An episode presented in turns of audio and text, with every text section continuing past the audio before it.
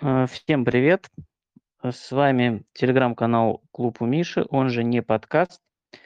Здесь мы говорим о футболе, обсуждаем основные футбольные события, в основном касающиеся АПЛ.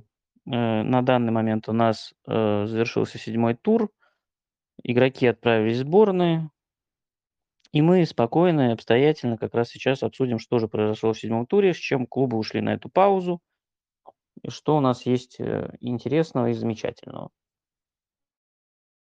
Э,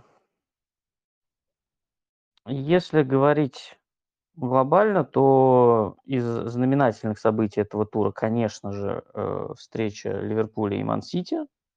Конечно же, это э, первое очко, набранное Норвичем, и совершилась у нас первая тренерская отставка. Все это мы сегодня проговорим.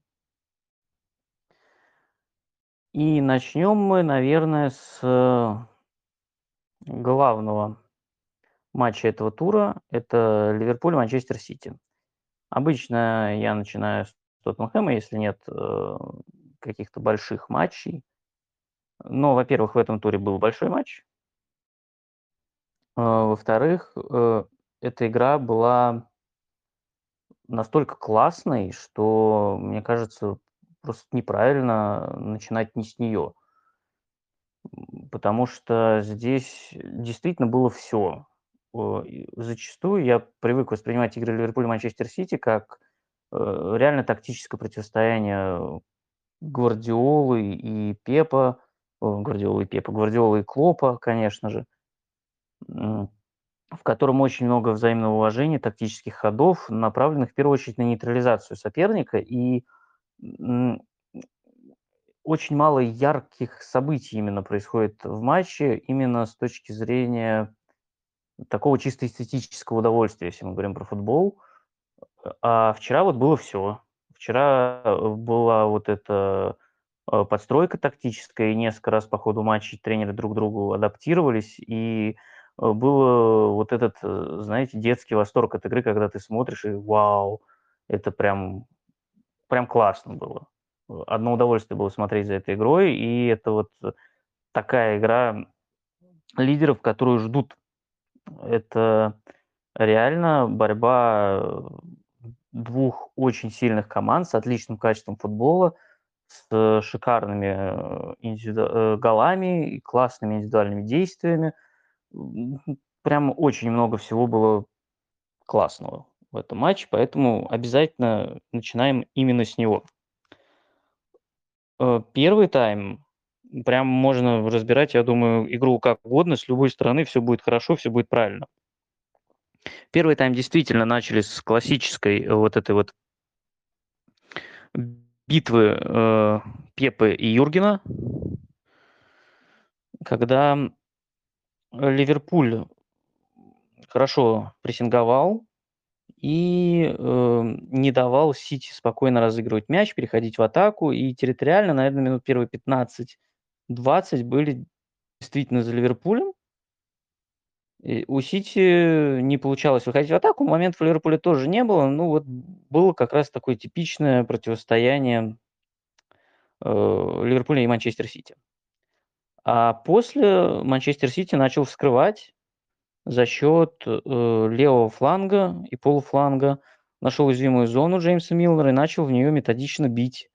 И это было очень опасно, потому что Милнер не очень справлялся. Э, Он был поставлен, конечно, в такие условия, что ему э, нужно было прям едва ли не геройствовать.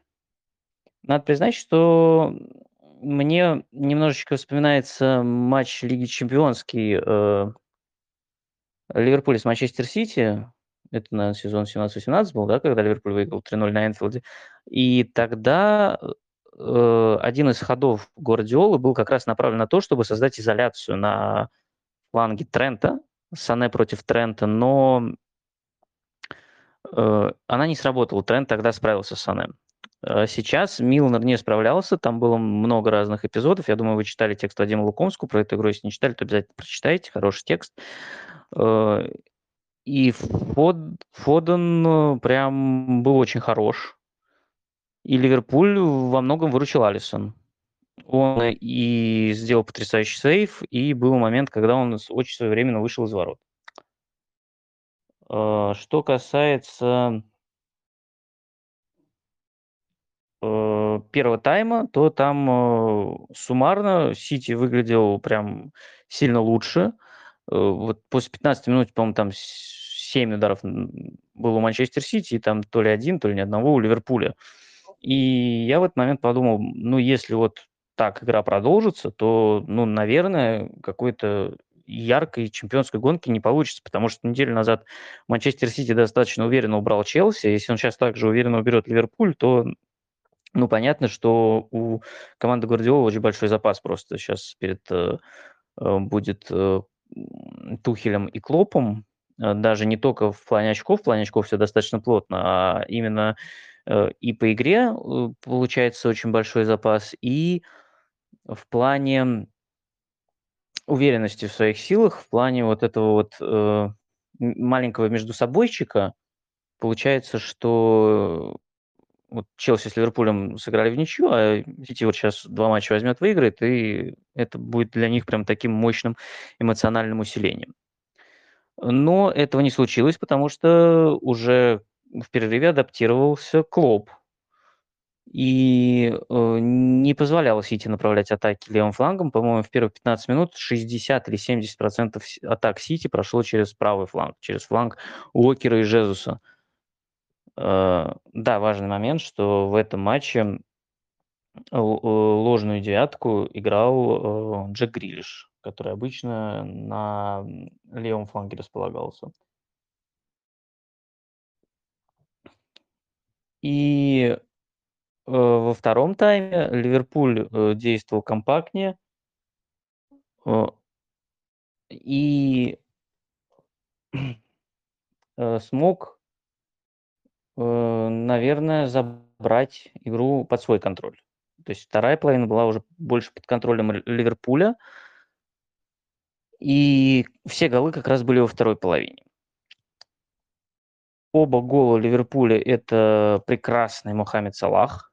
Э, до э, того, как произошла вот эта, как Вадим написал, магия, я с ним абсолютно согласен, Салаха, мне казалось, что лучшим игроком матча будет Бернарду Силва, и никто его уже не превзойдет, потому что Сил был везде, он шикарно тащил мяч, он здорово отрабатывал в обороне, потрясающий матч провел Бернардо Силва, но Салах сделал просто гениальные вещи, которые э, дважды закончились э, голами в ворота Манчестер Сити. Второй гол очень мне напомнил его мяч в ворота Тоттенхэма в феврале 2018 года. Я думаю, эту игру очень многие вспомнят по другим признакам. Кто-то по шикарному скримеру Ваньямы, кто-то по двум пенальти ворот Ливерпуля. Но тогда был еще и крайне классный, очень похожий гол Салаха, когда он э, накрутил почти всю защиту Тоттенхэма и сделал еще 2-1. Я тогда очень злился в моменте, потому что Тоттенхэм большую часть матча проигрывал, они в самом начале пропустили, и э, пытался давить, и давил, и неплохо давил, и с трудом, с огромным трудом сравнял, потому что Кейн не забил пенальти, Ваням потом забил этот сумасшедший удар, и Салах просто вот просто из ничего элементарно обыгрывает всю оборону и забивает второй мяч. И ты понимаешь, что с этим ничего невозможно сделать, и вчера было абсолютно то же самое. А, а потом, э, а потом Сити сравнял. И это круто, потому что получается, что Ливерпуль выставил в свой самый сложный момент, а Сити смог дважды забить в лучший момент Ливерпуля, что бывает очень нечасто. И, конечно, повезло немножечко со вторым голом, э, когда мяч срикошетил от Матипа ворота. Но все равно это была хорошая игра в любом случае, и я думаю, что ничья – это наиболее закономерный исход, потому что поражение для любой из сторон было бы очень обидным, учитывая качество игры каждой из команд, но э, это могло случиться, конечно, если бы Фабиньо забил в пустые ворота, но Родри, Родри фантастически смог его накрыть, потрясающе. Э, еще один момент этой игры, который хотел бы отметить, э, очень мало атак шло через центр, через центральную зону. Э, потому что и Ливерпуль, и Манчестер Сити, они, конечно, направлены были на то, чтобы, э, наиболее опасные э, зоны выключить из игры у соперника, и получается, что всего 18% атак Ливерпуля прошло через центр, и 19% атак Манчестер Сити прошло через центр. То есть основной упор был на фланге и полуфланге. У Ливерпуля это традиционно правый фланг, мы про это тоже уже не раз говорили. Э, вот этот треугольник на правом фланге, он э, наиболее опасен, а вчера просто Мохаммед Салах был наиболее опасен.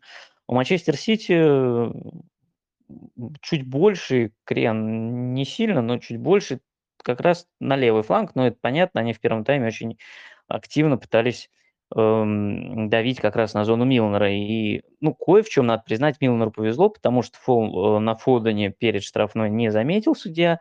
И мне кажется, что, если честно, то фол на э, Бернарду был на желтую. Это был при счете 1-1, это, конечно, сильно повлияло бы на матч, и, возможно, в чем-то судья и прав, что не стал э, привлекать к себе много внимания, становиться центральной фигурой матча, потому что совершенно точно в таком э, случае обсуждали бы именно судью, а так все обсуждают игру, и это правильно. Надо обсуждать, конечно, футбол. И еще один интересный момент э, – это передачи с продвижением, скажем так. Э, передачи с продвижением– это передачи, которые продвигают мяч на 25% ближе к э, воротам противника. То есть, с одной стороны, понятно, да, что игрокам оборонительным и вратарям это сделать чуть проще, потому что, ну, перед тобой там 100 метров, и ты отдаешь пас на 25 метров, и вот тебя продвигающая передача. С другой стороны, эм, когда мы говорим о Ливерпуле и Манчестер Сити, то понятно, что э, у них вратари и центральные защитники не начинают, э, передая, э, не начинают атаки с помощью средних и длинных передач. Они коротко разыгрывают мяч и выходят через, соответственно, короткие передачи. Вчера, если посмотреть на карту передач с продвижением, которую вот можно найти на канале, в телеграм-канале «Футбол в цифрах», то вот из восьми человек четыре с наибольшим продвижением передач. Это, ну, у Ливерпуля это Матип и Ван Дейк, у Сити это Эдерсон, Лапорт и Салах. То есть 5 из 8 человек – это там вратари и защитники.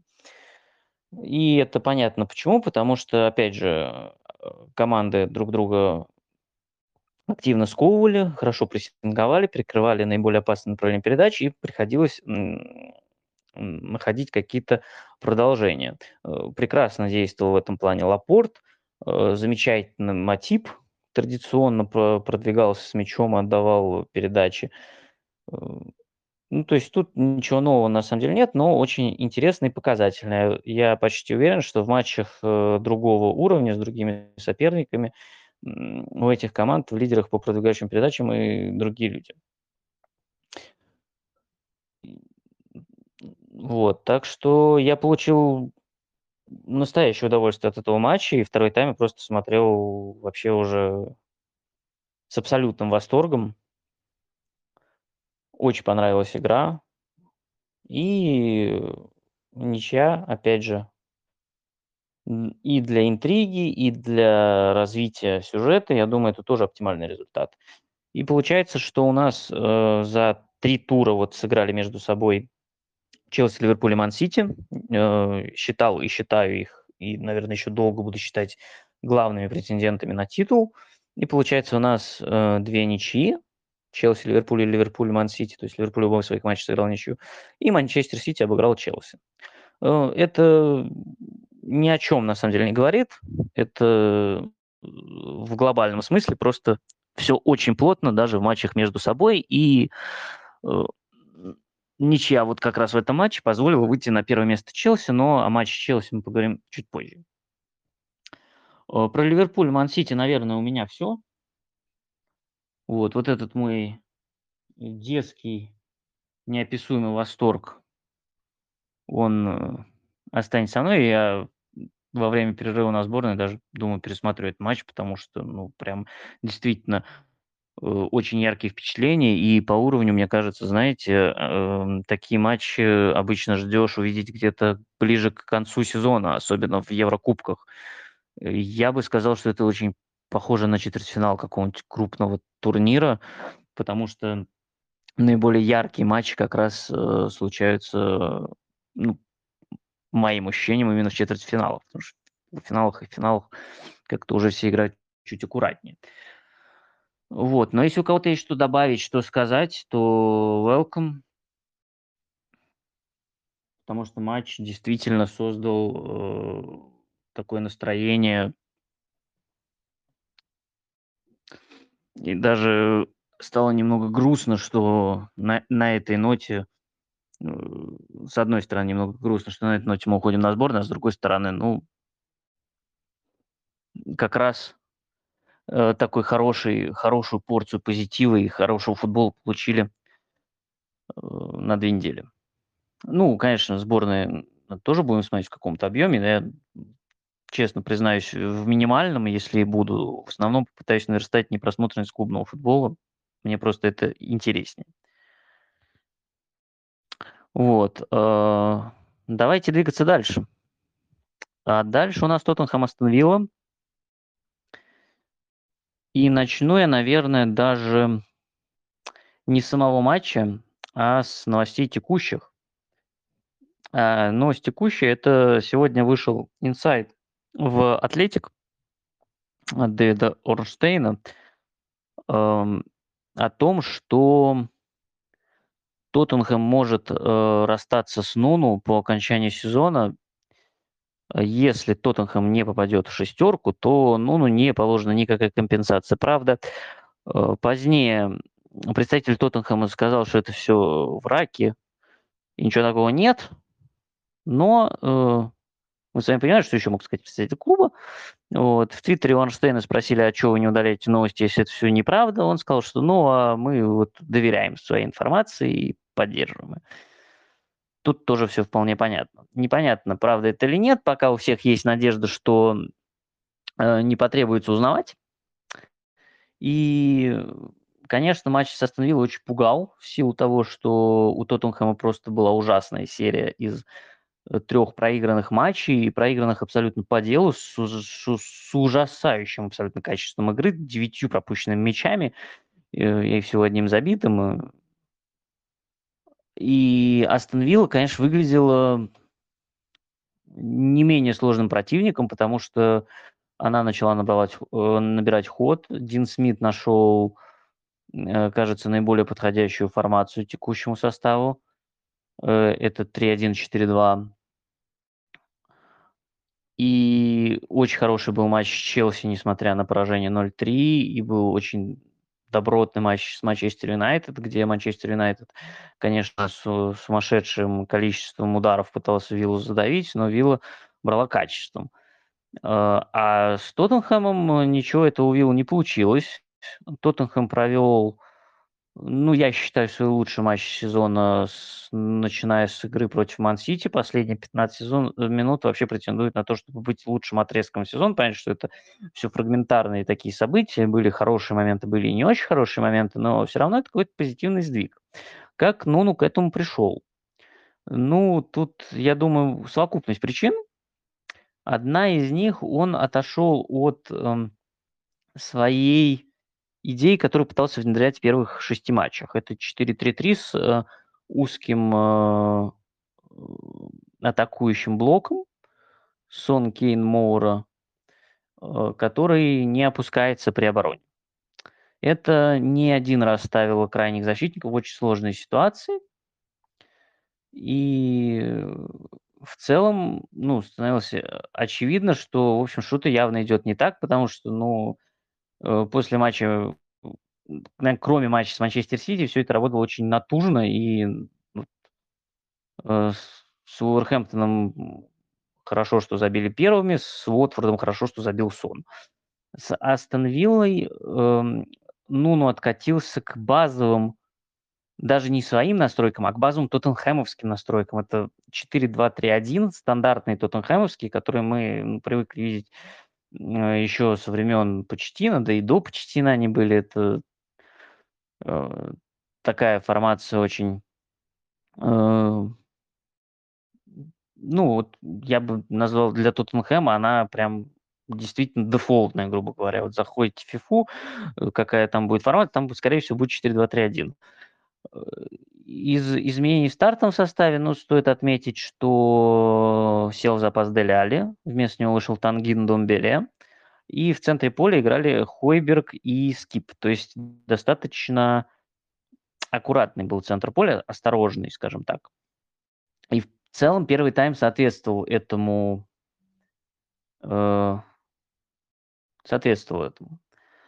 Астон Вилла тоже, она не стремилась активно прессинговать. Ну, в принципе, с Манчестер Сити и Челси тоже была похожая картина. Э, они, ну, с Челси они, э, прессинг э, Виллы был адресным, но не слишком агрессивным. То есть они, например, позволяли Тиагу Силве пройти с мячом, контролировали там других игроков.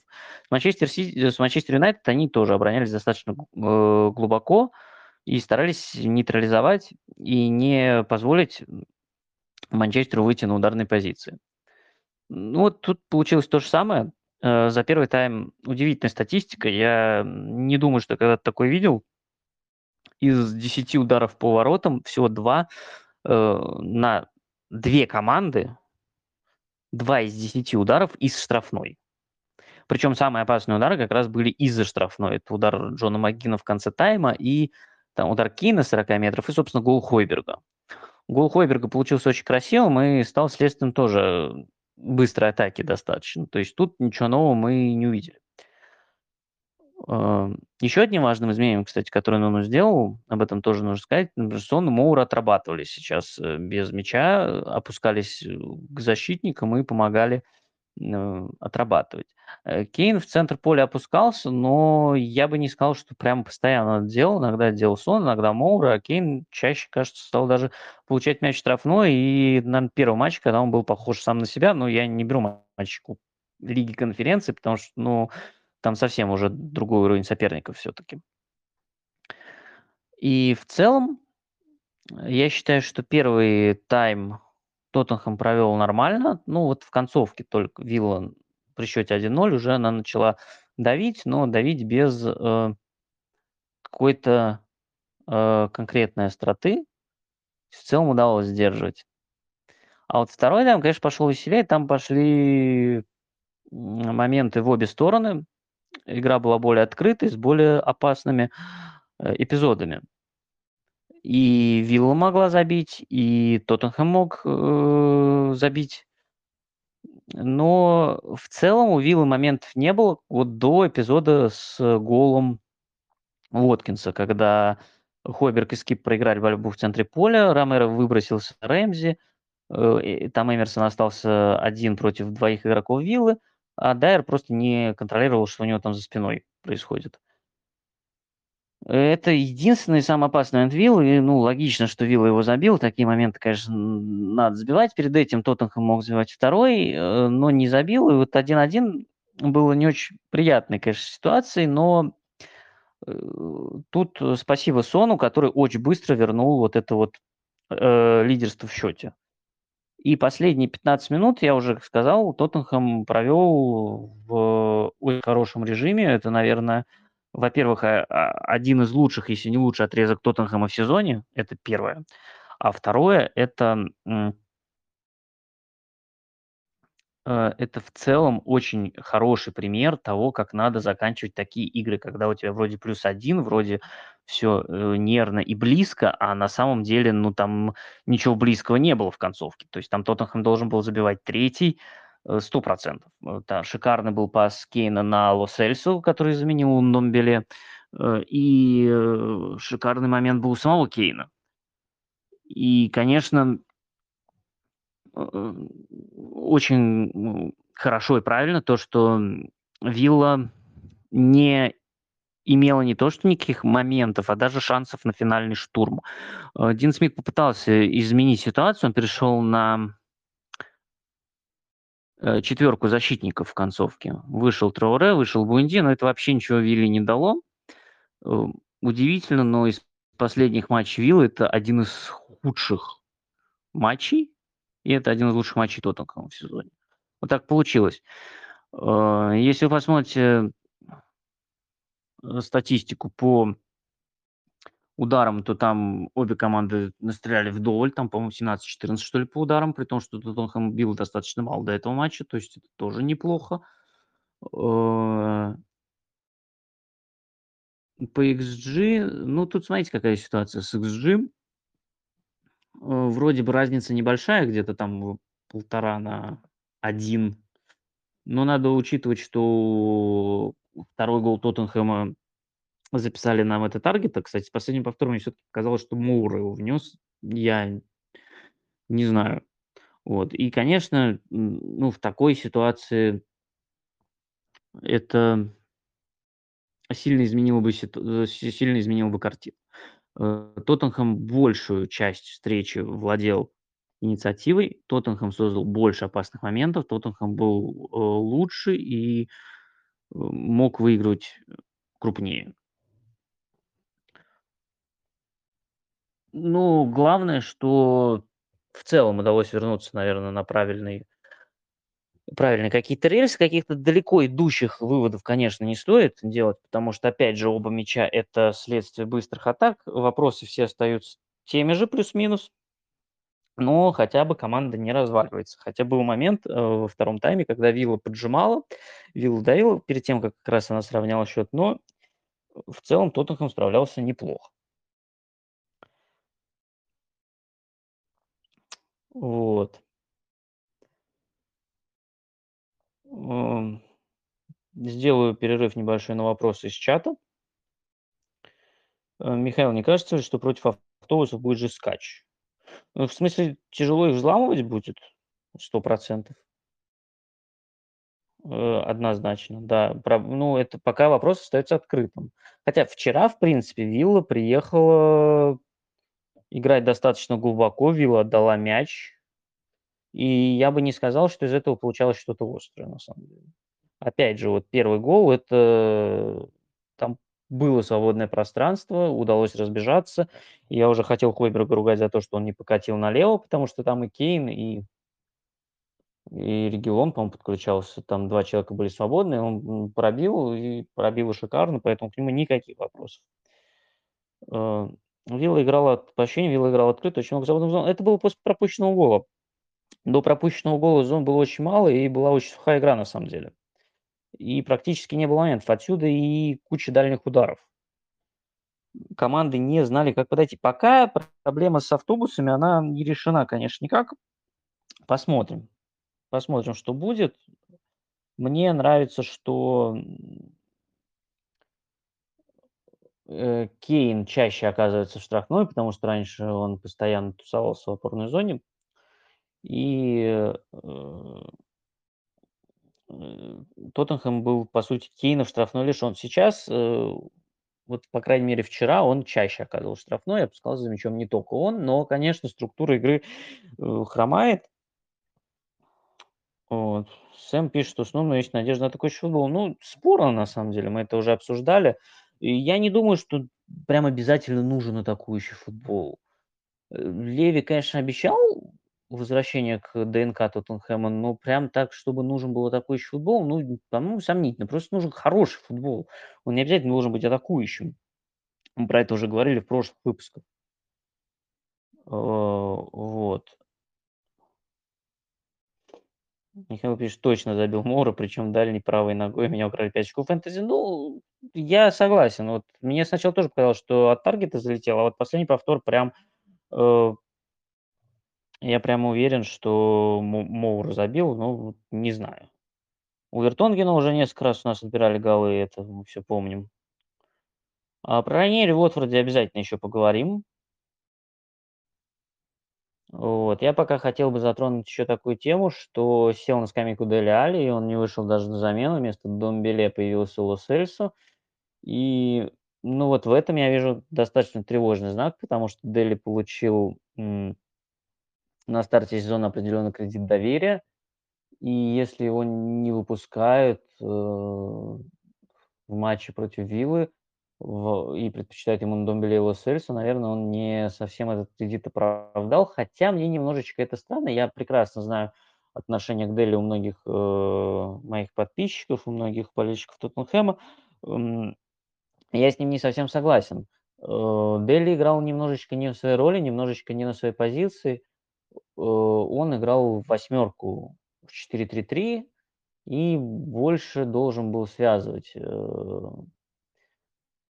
полузащиту с атакой, а, все-таки его сильная сторона- это игра на свободном пространстве. Этого он лишен уже очень давно, поэтому он не может демонстрировать свои сильные стороны, и мы даже не можем сказать, насколько они у него сейчас, э, остались, пропали, что-то. Ну, то есть, э, он играет, э, совершенно другой футбол. Ну, как и Тоттенхэм играет совершенно другой футбол.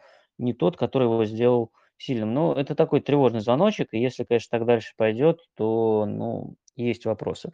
Но у меня есть вопросы и к Ндомбеле, э, на позиции десятки, потому что брался он явно ну, он брался под нужды Почеттино, понятно, для того, чтобы продвигать мяч и разбивать прессинг. На позиции десятки он тоже может творить магию с мячом, но, посмотрим. Э, с Астон Виллой, честно говоря, он мне очень не понравился. Опять, э, вот эта проблема что он не очень хорош в силовой борьбе и, не очень хорошо стоит на ногах. И было очень много браков в передачах, в приеме.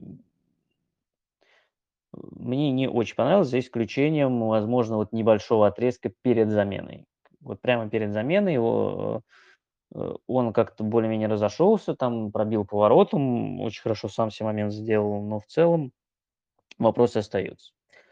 А, в остальном по-старому все. Еди опять ротация в центре обороны. На этот раз Дайером играл Ромеро. Мы не можем ответить на вопрос, какая у нас пара защитников основная.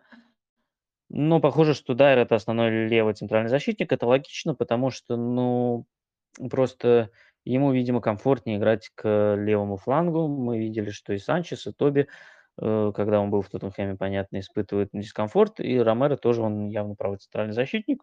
Ну и отмечу еще Эмерсона. Мне понравилось, как он сыграл. Вообще их дуэль с Таргетом во многом стала одной из определяющих. Таргет в итоге отметился голевой передачей и автоголом. Эмерсон действовал хорошо и мог забить даже, но там с попасть было тяжело, и вообще Минкс в итоге выносил мяч. Хотя если бы Минкс не выносил, скорее всего, Мартинес бы отбил, но все равно. А, вот. Ну, по Тоттенхэму пока что всё. Э, мы получили новые вопросы, получили некоторые ответы. Команда отреагировала на 3 поражения подряд, отреагировала правильно, но очень много вопросов еще стоит. Э, поэтому щас вот всего 4 очка до первого места. Я не хочу сейчас как-то нагнетать и говорить, что Тоттенхэм будет бороться за первое место. Абсолютно никаких предпосылок к этому по качеству игры пока нет. Конечно, можно помечтать, но пока я бы я бы не советовал. Э, просто это показатель того, какая высокая плотность таблицы. То есть одна победа, и ты можешь попасть в топ-4, одно поражение, и ты падаешь там, куда можно упасть? Ну, 12 место можно упасть, например. Абсолютно. Э, Тоттенхэму нужен плеймейкер. Кого клуб обязан подписать? Мне кажется неправильным строить, э, эм, вопрос, исходя из персоналей. Это я не могу сказать, что прям кого-то клуб обязан подписать. Надо понять, куда клуб движется, во что он играть собирается. Вот это пока непонятно. А там уже нужно определять, там плеймейкер нужен, непо непонятно, кого еще ты подразумеваешь под плеймейкером-то. После ухода Эриксона у клуба всё ужасно. Так и при Эриксоне проблемы уже начинались. Это же не в этом проблема, не в персоналях проблема. Вот щас надо смотреть, что сделают Ло Сельсо и Ндомбеле. М, оба теоретически могут обострять, но нужна структура игры. Ее ее нет пока, в этом проблема. Если она не появится, ну, не спас ну, не спасут персоналии. Н это должны быть какие-то, ну, прям супермощные ребята. Конечно, Бруно очень сильно усилил Юнайтед, но найти еще одного такого Бруно, ну, проблематично. Найти еще одного Эриксона тоже непросто. Ну, это сложный вопрос. Я считаю, что не должно решаться это за счет эм, персоналей. Грамотным подходом, системным э, и струк, структура команды должна быть. Вот это главное. А дальше уже под это подбирать игроков нужно. Потому что так мы говорим сейчас очень абстрактно и не конкретно. Это не совсем правильно. Вот, а в плане э, каких-то персоналей у меня пожеланий особых нет. Плюс мы, опять же, говорим, что вот есть Домбеле, Лосель, Суали, и как-то их надо размещать. Ну, не обязательно всех одновременно, но понятно, что и втроем вместе они тоже выйти не могут. Хотя все игроки по-своему хорошие. Лосельс э, может обострить, Домбеле может обострить, Али может использовать свободное пространство. То есть тут надо думать. Так, еще есть какие-нибудь вопросы? Еще есть Моура, который хорошо выглядел. Он выглядел хорошо, Моура, э, еще есть Моура, который хорошо выглядел э, на позиции десятки. Он выглядел э, хорошо за счет того, что он может, опять же, за счет индивидуальных качеств пройти и обострить. Это вот то, о чем я сейчас говорил. Али не играет так, как раньше, потому что команда не играет так, как раньше. Это игрок, наверное, наиболее зависимый от командной игры. Потому что нету сейчас ситуации, когда Кейн освободил ему пространство, и он ворвался туда. Просто нет. Потому что, во-первых, это пространство вырывается сон, во-вторых, э, сон может еще и индивидуально что-то сделать, а Али... Эм, это да, сейчас к разговору про Дели Али я вернулся на секунду. Вот, поэтому тут я уже много раз спорил на эту тему. Али, конечно, начинал очень мощно, многообещающий, и мы ждали, что к этому времени он будет прям топ-звездой, одним из лидеров команды. Этого не случилось, это очевидно, но это случилось не только по зависящим от него причинам, и по независимым от него тоже.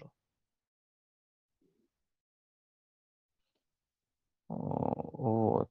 Поэтому тут надо смотреть. Смотреть дальше, появится ли структура, что, что, что этот сезон нам принесет. Э, хотя, возможно, если ну, вот такие проблемы будут, я говорю, я не удивлюсь, если следующим летом ну, э, Леви придется рассмотреть э, варианты с продажей и Дейли, и Ндомбеле, и Лосельса. Это совершенно при определенных раскладах совершенно возможный вариант. Потому что понятно, что и если Домбеле и Лос-Эльсы тоже не выйдут на проектную мощность и не будут играть по 90 минут, ну, извините. Вот. Но, опять же, пока прошло 7 туров, вопросов очень много, ответов очень мало. Э, давайте будем смотреть дальше. Пока вот есть моменты, которые порадовали меня. Э, в игре с Виллой. Ну, в принципе, на фоне последних матчей порадовать было не так ну, и сложно, с одной стороны. Вот, но э, в целом хороший матч. Реально хороший матч Тоттенхэма. Ну, не, не супер, не очень хороший, просто нормальная игра с хорошим перевесом над очень крепким противником, с которым очень многие мучились. Это важно понимать. Вилла сейчас хороший уровень была. И вот и я уже говорил, что вот э, с Челси поражение 0-3, оно совсем не на 0-3. И вот кроме Челси у них было три победы и одна ничья. Так что все там нормально. С хорошим, с, с вполне неплохим качеством игры.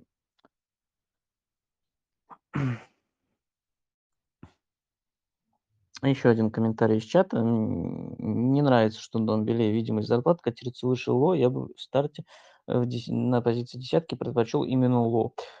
Эм, тут сложно сказать. Я думаю, что Дембеле котируется не из-за зарплаты выше, а потому что э, Лос-Эльсу тоже был с травмой и на карантине. Только из-за этого, я думаю. А так, э, я надеюсь, что будет, будут различные варианты. Но опять же, сейчас Лос-Эльсу, если не ошибаюсь, уезжает в сборную, а это опять возможные 10 дней карантина, если он не привит, так что будем смотреть. Будем смотреть и, наверное, давайте двигаться дальше. Давайте двигаться дальше. Дальше у нас. Ну, давайте про Манчестер Юнайтед и Эвертон поговорим. Так, посмотрю, если у нас наши постоянные слушатели, болельщики Юнайтед и Эвертона. Нет, не вижу. Едем. Так что поехали. Э, Игра у нас открывала тур, и Сульшер, я думаю, очень э, разозлил многих э, фэнтези игроков, оставив на скамейке одновременно и Погба, и Роналду. Атакующая группа, то есть э, у Юнайтед в таком случае выглядела э, Кавани в центре нападения, слева Марсиаль, справа Гринвуд и Бруно Фернандеш. Десятка в центре традиционно Фред и Мактомин. И, конечно, надо учитывать, что у Юнайтед достаточно большой ростер именно по части атакующих игроков, плюс была очень тяжелая игра с филиалом в Лиге Чемпионов. Э, Про это я писал в своем телеграм-канале. Очень тяжелый матч, в котором Юнайтед выиграл, но я бы не сказал, что был лучше. С Эвертоном э, игра была интересная в том плане, что Эвертон э, Бенитеса хорошо защищается и хорошо контратакует. То есть э, ситуация, в которой Юнайтед владеет мячом, а Эвертон убегает в контратаке, она выглядела достаточно эм, читаемой, но первый тайм Юнайтед провел уверенно. Он нашел уязвимую зону. У Эвертона это зона за спиной Бена Готфри при подаче в штрафную. Бен Готфри, тут надо напомнить, это номинально центральный защитник, но он э, абсолютно дикий универсал, который играл на фланге как на правом, так и на левом защите. И сейчас он подменяет Шеймуса Коулмана.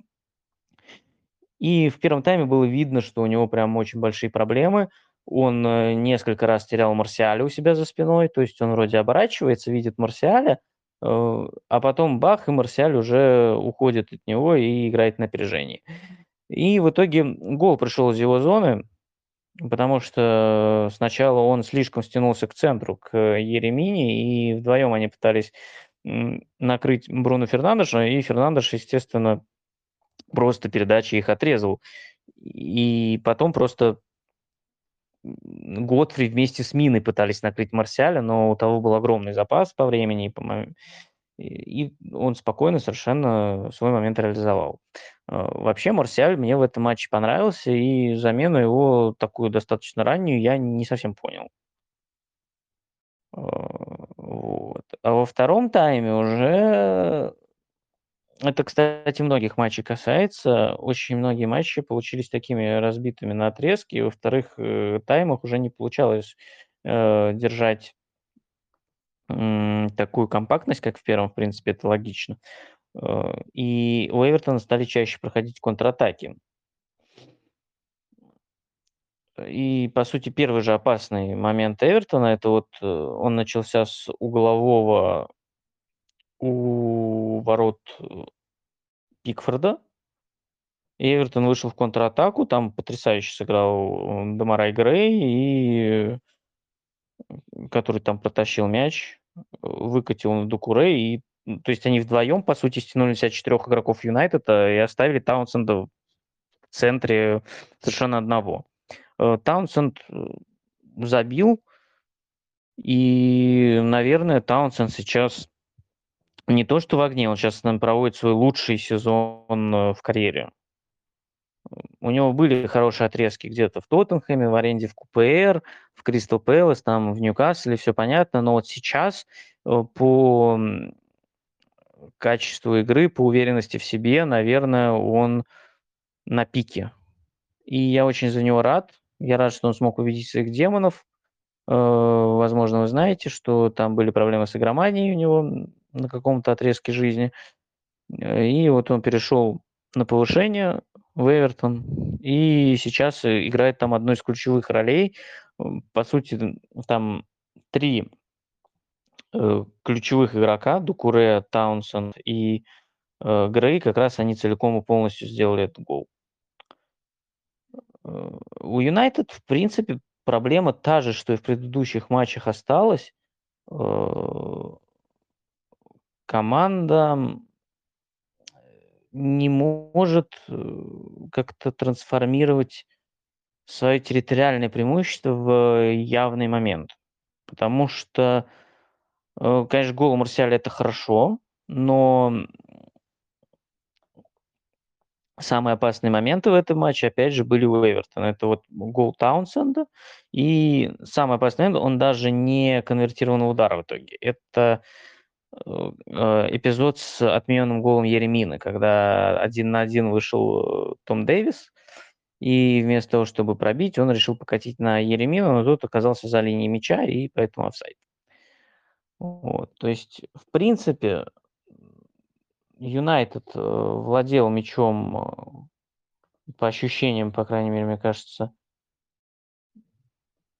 больше 70%. Да, я посмотрел, да, так и есть 72% времени, но при этом там соотношение ударов 13-12, и по остроте тоже, э, по-моему, все очень близко. Если смотреть на XG-метрики, то там, по-моему, практически ровно все получилось.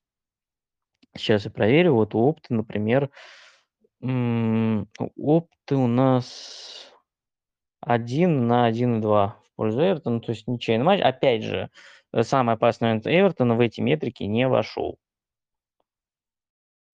И мне немножечко непонятно, поня э, естественно, вышел Погба, вышел Роналду, вышел Джейден Санчес, но, кстати, на левый фланг мне по-прежнему непонятен этот ход. Э, мне непонятно еще и другое. Стабильным игроком старта Юнайтед стал Мейсон Гринвуд. Э,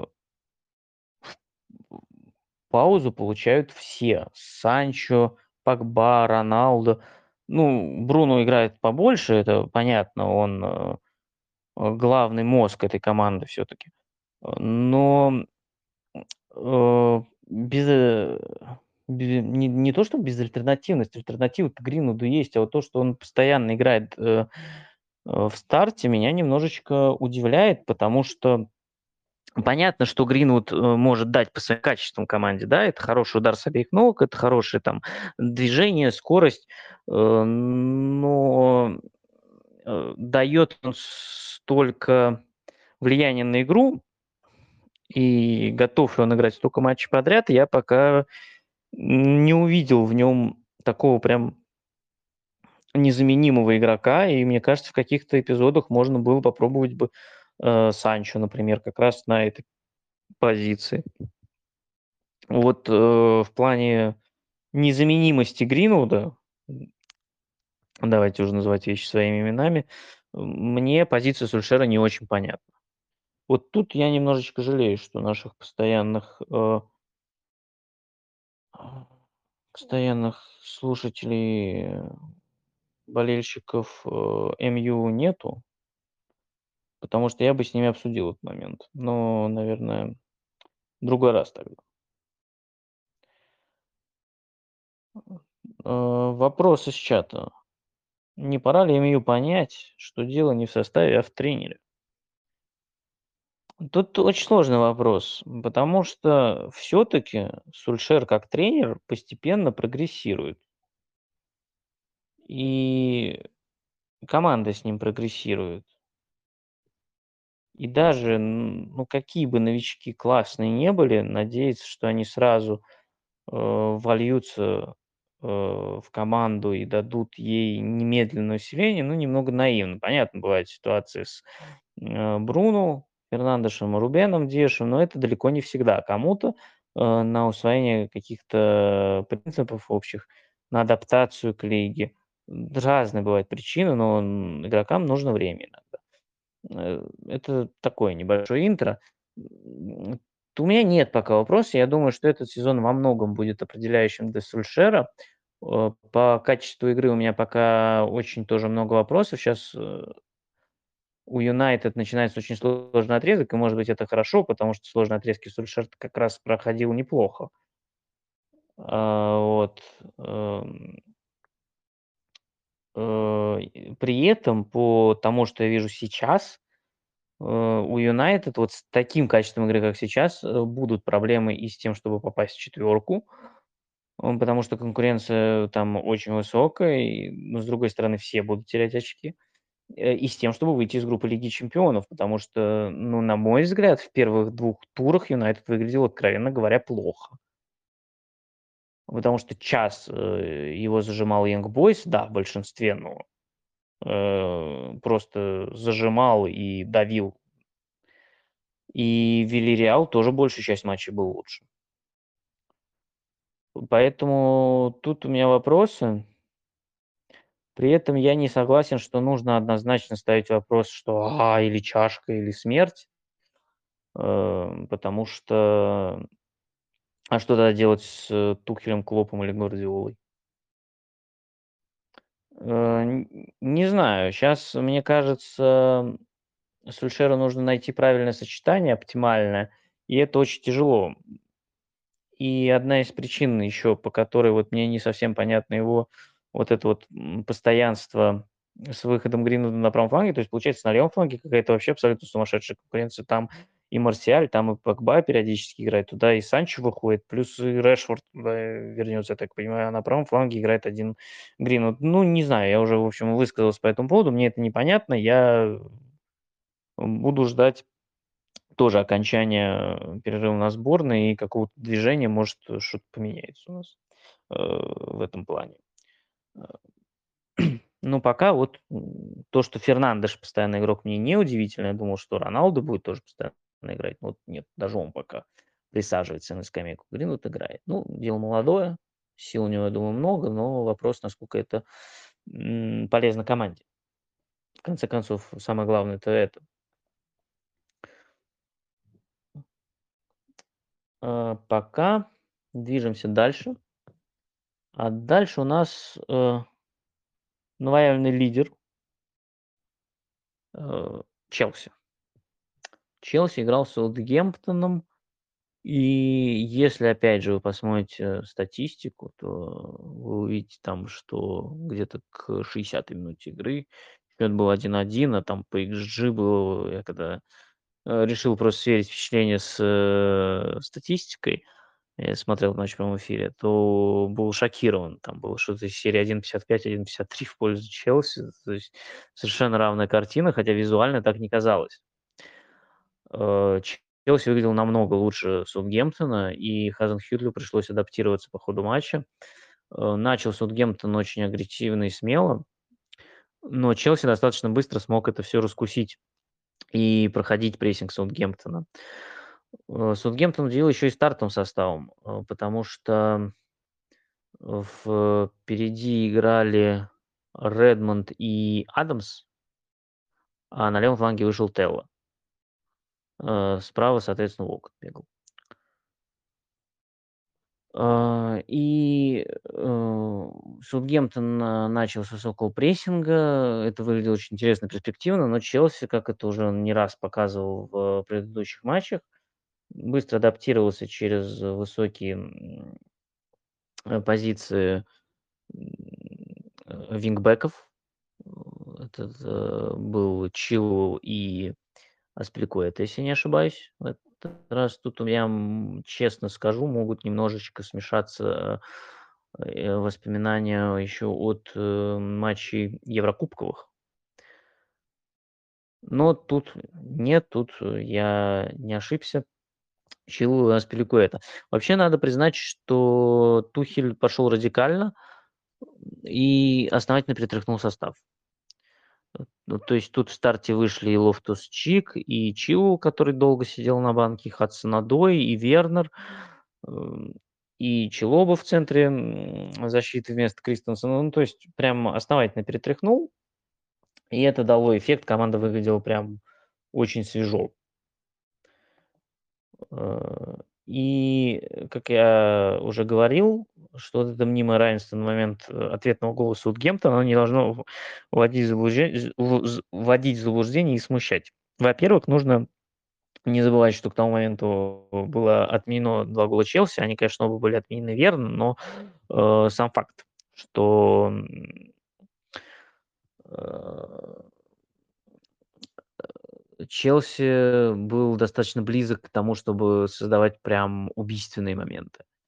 Э, плюс, эм, кстати, забавно. Сейчас смотрю, интересно, карты прессинга, интенсивности прессинга по отрезкам.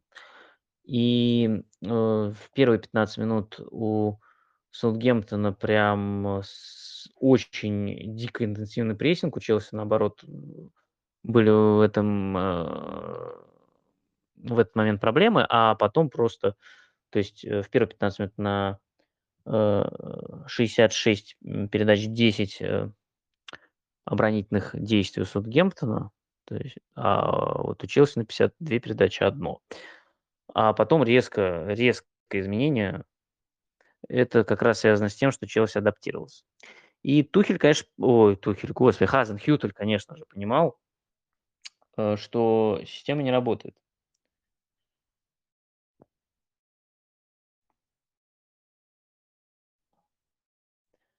И э, он пошел на перестановки уже в перерыве. Э, Причем эти перестановки казались, касались схемы, хотя он очень редко отходит от 4-4-2. Но мы видели несколько примеров э, с Манчестер Сити, там э, Ромео опускался в линию обороны, и с Вест Хэмом было 4-3-3. Здесь эм, Хазенхютель в перерыве заменил Волкт на Диало, а э, Ромео опустился в линию защиты, Диало, соответственно, занял место в центре полузащиты и перешел на 5-4-1. То есть э, перешел Хазенхютель на вариант такой более аккуратный, э, более сдерживающий. И, наверное, вот этот момент, он был для Саутгемптона наименее опасным. Ну, то есть Челси тут э, чуть менее э, меньше создал остроты. Челси тоже потребовалось время, чтобы адаптироваться. И вот именно вот этот момент, э, то есть Челси вроде владел мячом, но создать какой-то реальной остроты не мог. А Саутгемптон, в свою очередь, тоже на самом деле не очень много создавал, но Тина Левраменто, бывший игрок Челси до недавнего времени, он э, смог заработать пенальти, и э, для Саутгемптона все было очень-очень неплохо, пока не удалился э, Уорд Праус.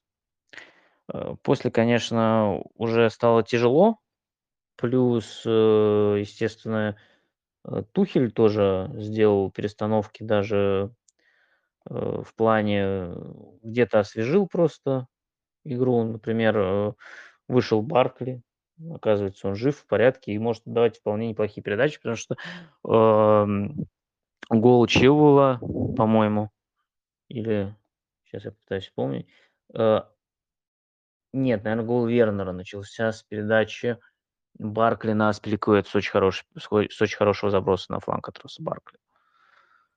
Вот. Эм.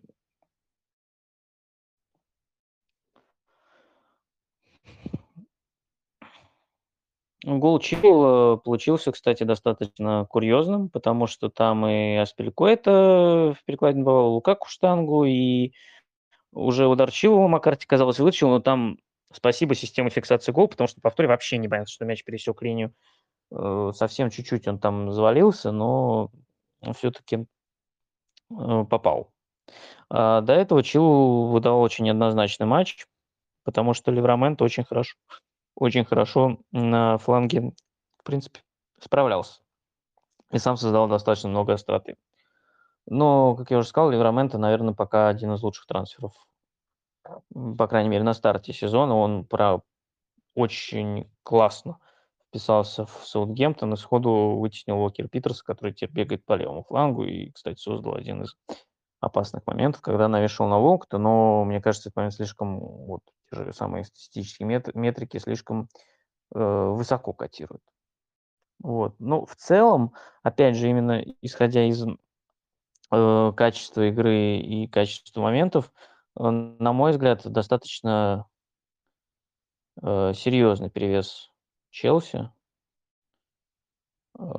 И, вполне закономерная победа. Хазенхюттелю пришлось адаптироваться, и в целом он сделал это на самом деле неплохо, перейдя в перерыве на схему с тройкой центральных защитников. Но и, может быть, даже он бы смог дотянуть до ничьей, но вот, конечно, удаление Уорд-Прауза, оно очень сильно подставила Саутгемптон, и потому что не было вообще никакой э, необходимости фалить у чужой штрафной, идти в такой подкат, и прервалась к тому же серия Уорд Прауза из там очень многих матчей подряд. Вот. Э, так, сейчас давайте прервемся на буквально пару на минутку. Сейчас я себе чуть-чуть налью попить и продолжу вещать. Потерпите, пожалуйста, минуту.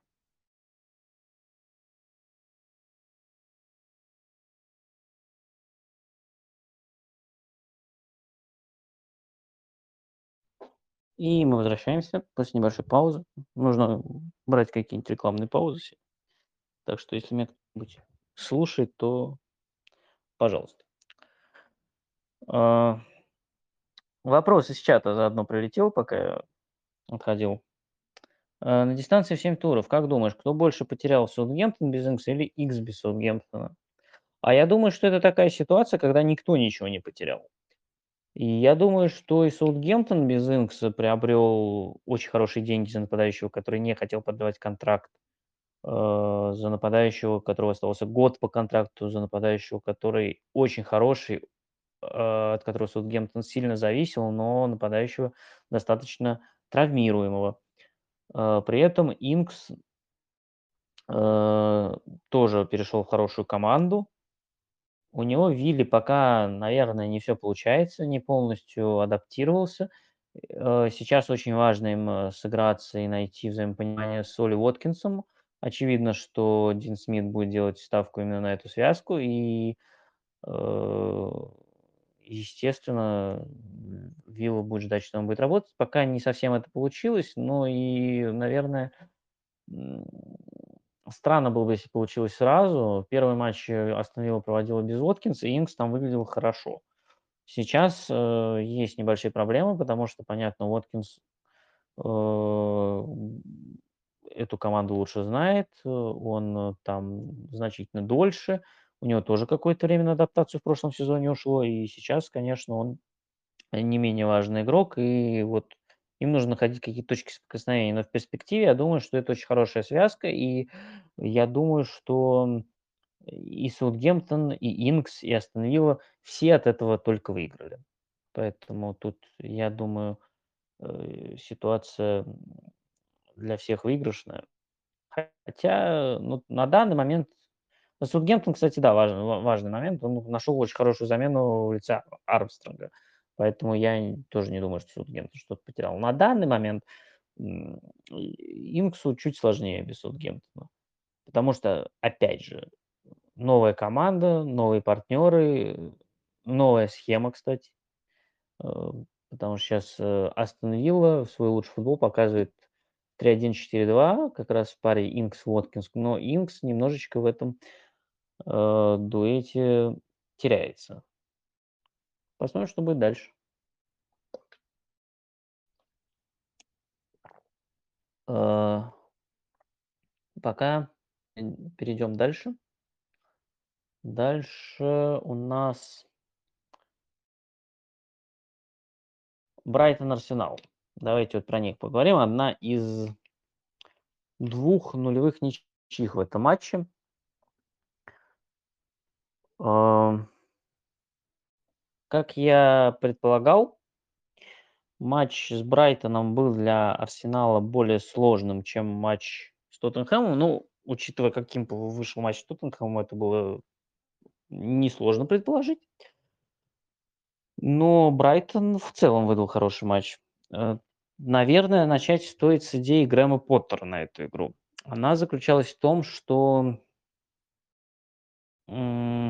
состав Брайтона мог играть как э, центральных защитников, так и с четверкой. А на выходе мы получили схему трансформер. Без мяча э, у Брайтона было 4-2-3-1. с Бёрном на левом фланге, Вельтманом на правом, центром обороны Даффи Данк, э, в центре полузащиты играли Лалана и Модер. А, слева, слева в атаке играл Кукурелья. Э, меня это немножечко удивило, потому что это был первый его такой э, высокий старт, грубо говоря, в плане позиции на поле в Брайтоне. Справа был Гросс, а э, под МП располагался Троссар. У Арсенала были 4-2-3-1, то есть если с Бернли Артета сыграл с достаточно открытым центром, с одним Томасом Парти и Эдегором Смитроу и Пепе, то последние два матча он перешел на 4-2-3-1, более осторожный вариант, что, наверное, подчеркивает степень его уважения и к Тоттенхэму, и к Брайтону, и степень его э, желания обезопасить центр поля. Здесь э, в паре с Томасом Парти играл э, Лаконга, потому что Джак получил травму да, в матче с Тоттенхэмом. Ну, повреждение. Честно говоря, не знаю, насколько оно серьезное. Вот. Так вот, Брайтон без мяча играл 4-2-3-1, а вот с мячом э, образовалась тройка центральных защитников. Берн, Даффи, Данк. А, ну, танк Даффи, потому что Данк был центральным защитником. А, Кукурелли и Вельтман поднимались очень э, высоко. А Лалана, Модер, Гросс и Троссар, они вообще чуть ли не ромб образовывали под э, МП, и вот с такой достаточно увесистой структурой Брайтон эм, атаковал Арсенал. Э, собственно, это был достаточно классический матч Брайтона, чего мы немного видели на старте этого сезона. Они очень по много контролировали мяч, много били. Эм, э, был даже прикол в Твиттере, э, вы, может быть, видели, когда XG Philosophy эм, после матча выложили там Э, результаты там XG-карты, там что-то было из серии 1 на 2 на 0.4 в пользу Брайтона, там официальный аккаунт Брайтона ответил, что-то из серии нет, только не это. Но я бы отметил несколько моментов. Во-первых, Брайтон... Э, мне понравился Брайтон в первом тайме, он действительно неплохо эм, контролировал матч и игру, но я уже не раз э, говорил в предыдущих выпусках, что э,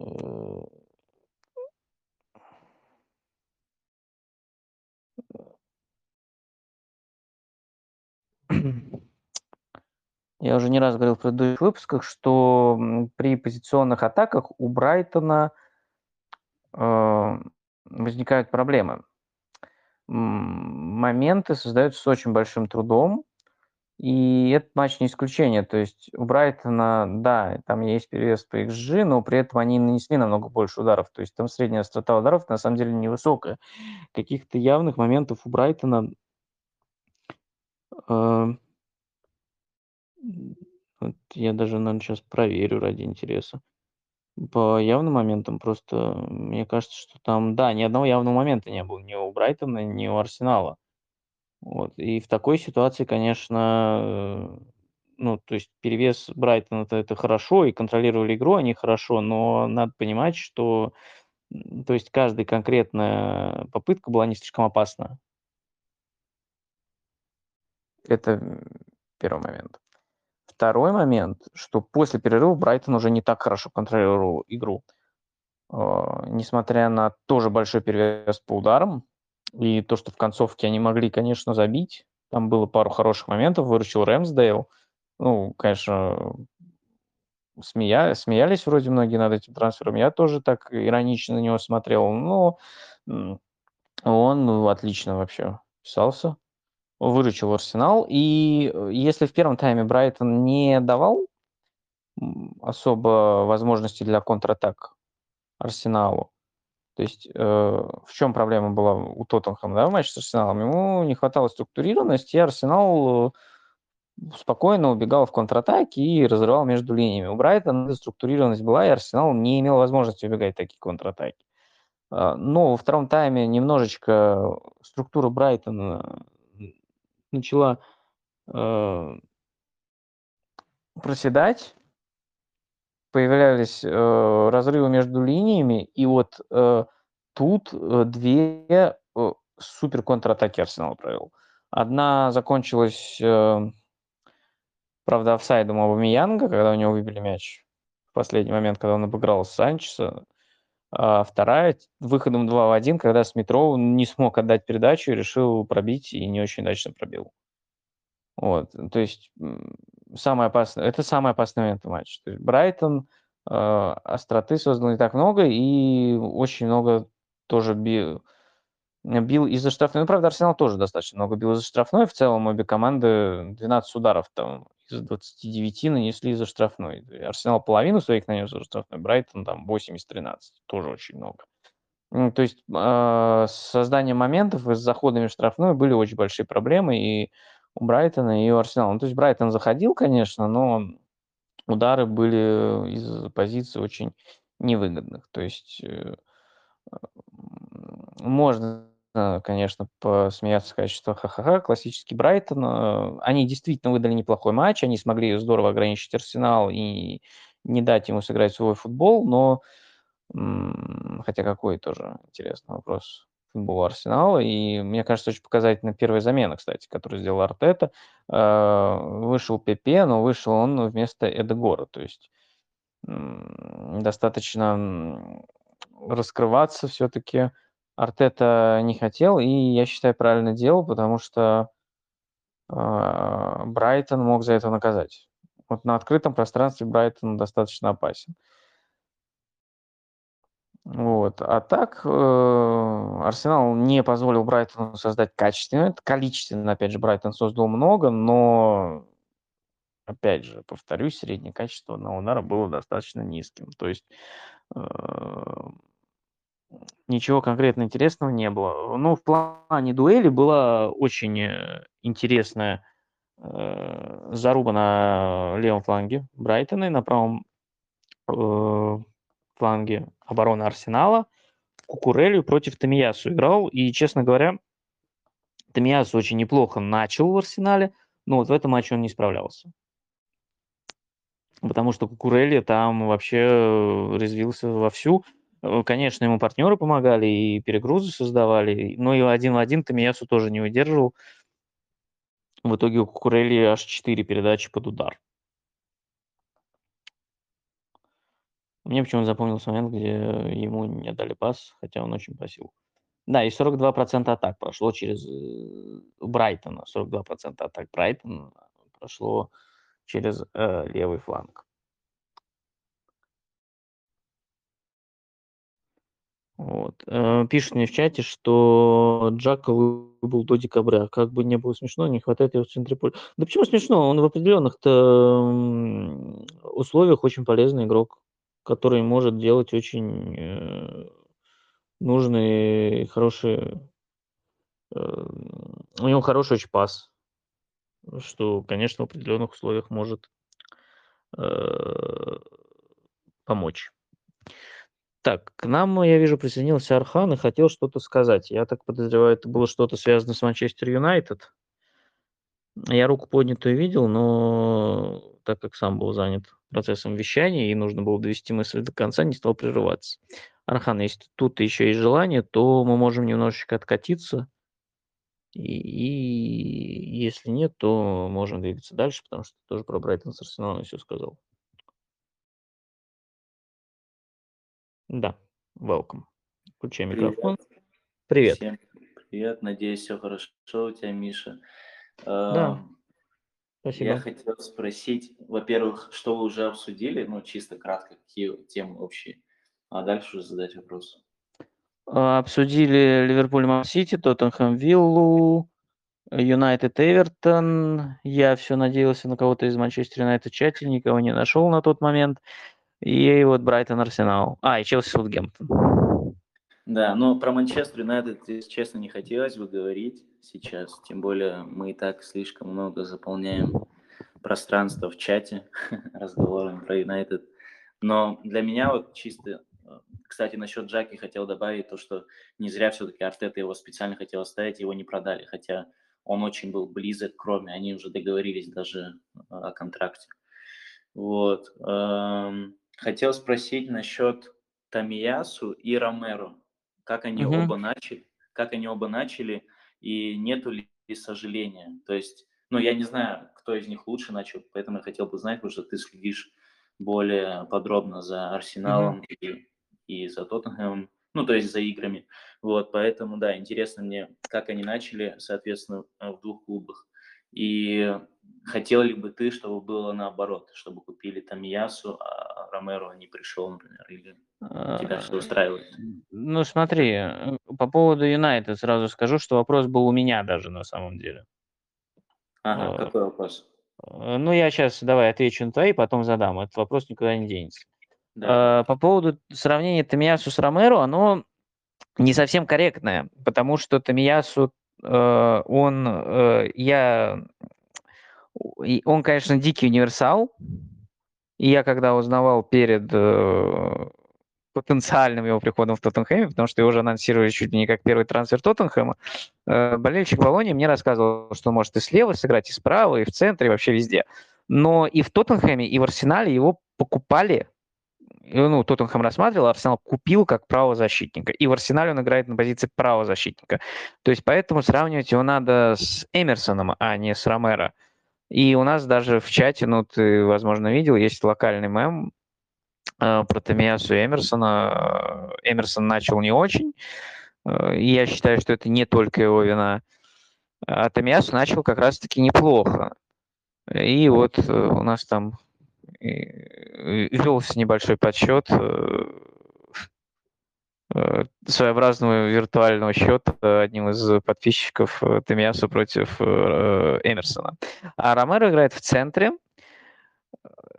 и пока, ну, его первые матчи, и мне сложно пока однозначно его интерпретировать, потому что, ну, я вижу то, что обещали защитника – очень агрессивного ну, в плане стиля, да, он активно выдергивается, идет на мяч, и вчера это подвело очень сильно, потому что он пошел э, на Джейкоба Рэмзи, э, не успел, а зона свободная.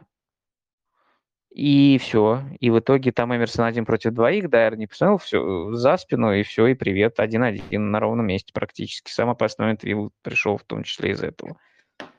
Вот. Но я бы не стал пока торопиться с э, суждением, потому что он очень хорош на мяче, он очень э, хорошо бегает в атаку, и его вот эта агрессивная манера игры в определенных условиях, опять же, может команде помочь в других ситуациях.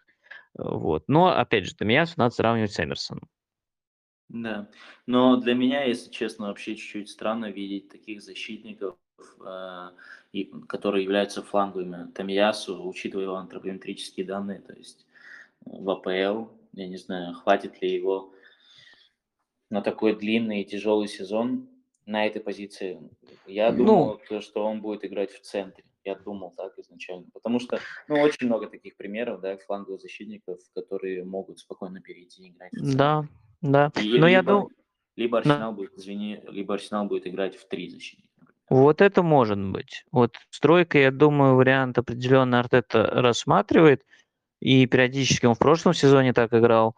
Э, на правый фланг определенная конкуренция у Тамиясу есть, э, но, по-моему, Вадим Лукомский тоже это отмечал, что, возможно, Тамиясу брался как раз э, с точки зрения как раз того, что тир не очень высоко, располагается, активно ходит вперед, а Тамиясу как раз для баланса остается поглубже сзади. И в целом он начал очень неплохо, но вот против Кукурели он откровенно не справился. Это был с Брайтоном однозначно самый слабый его матч, э, где ну, его так очень хорошо повозили.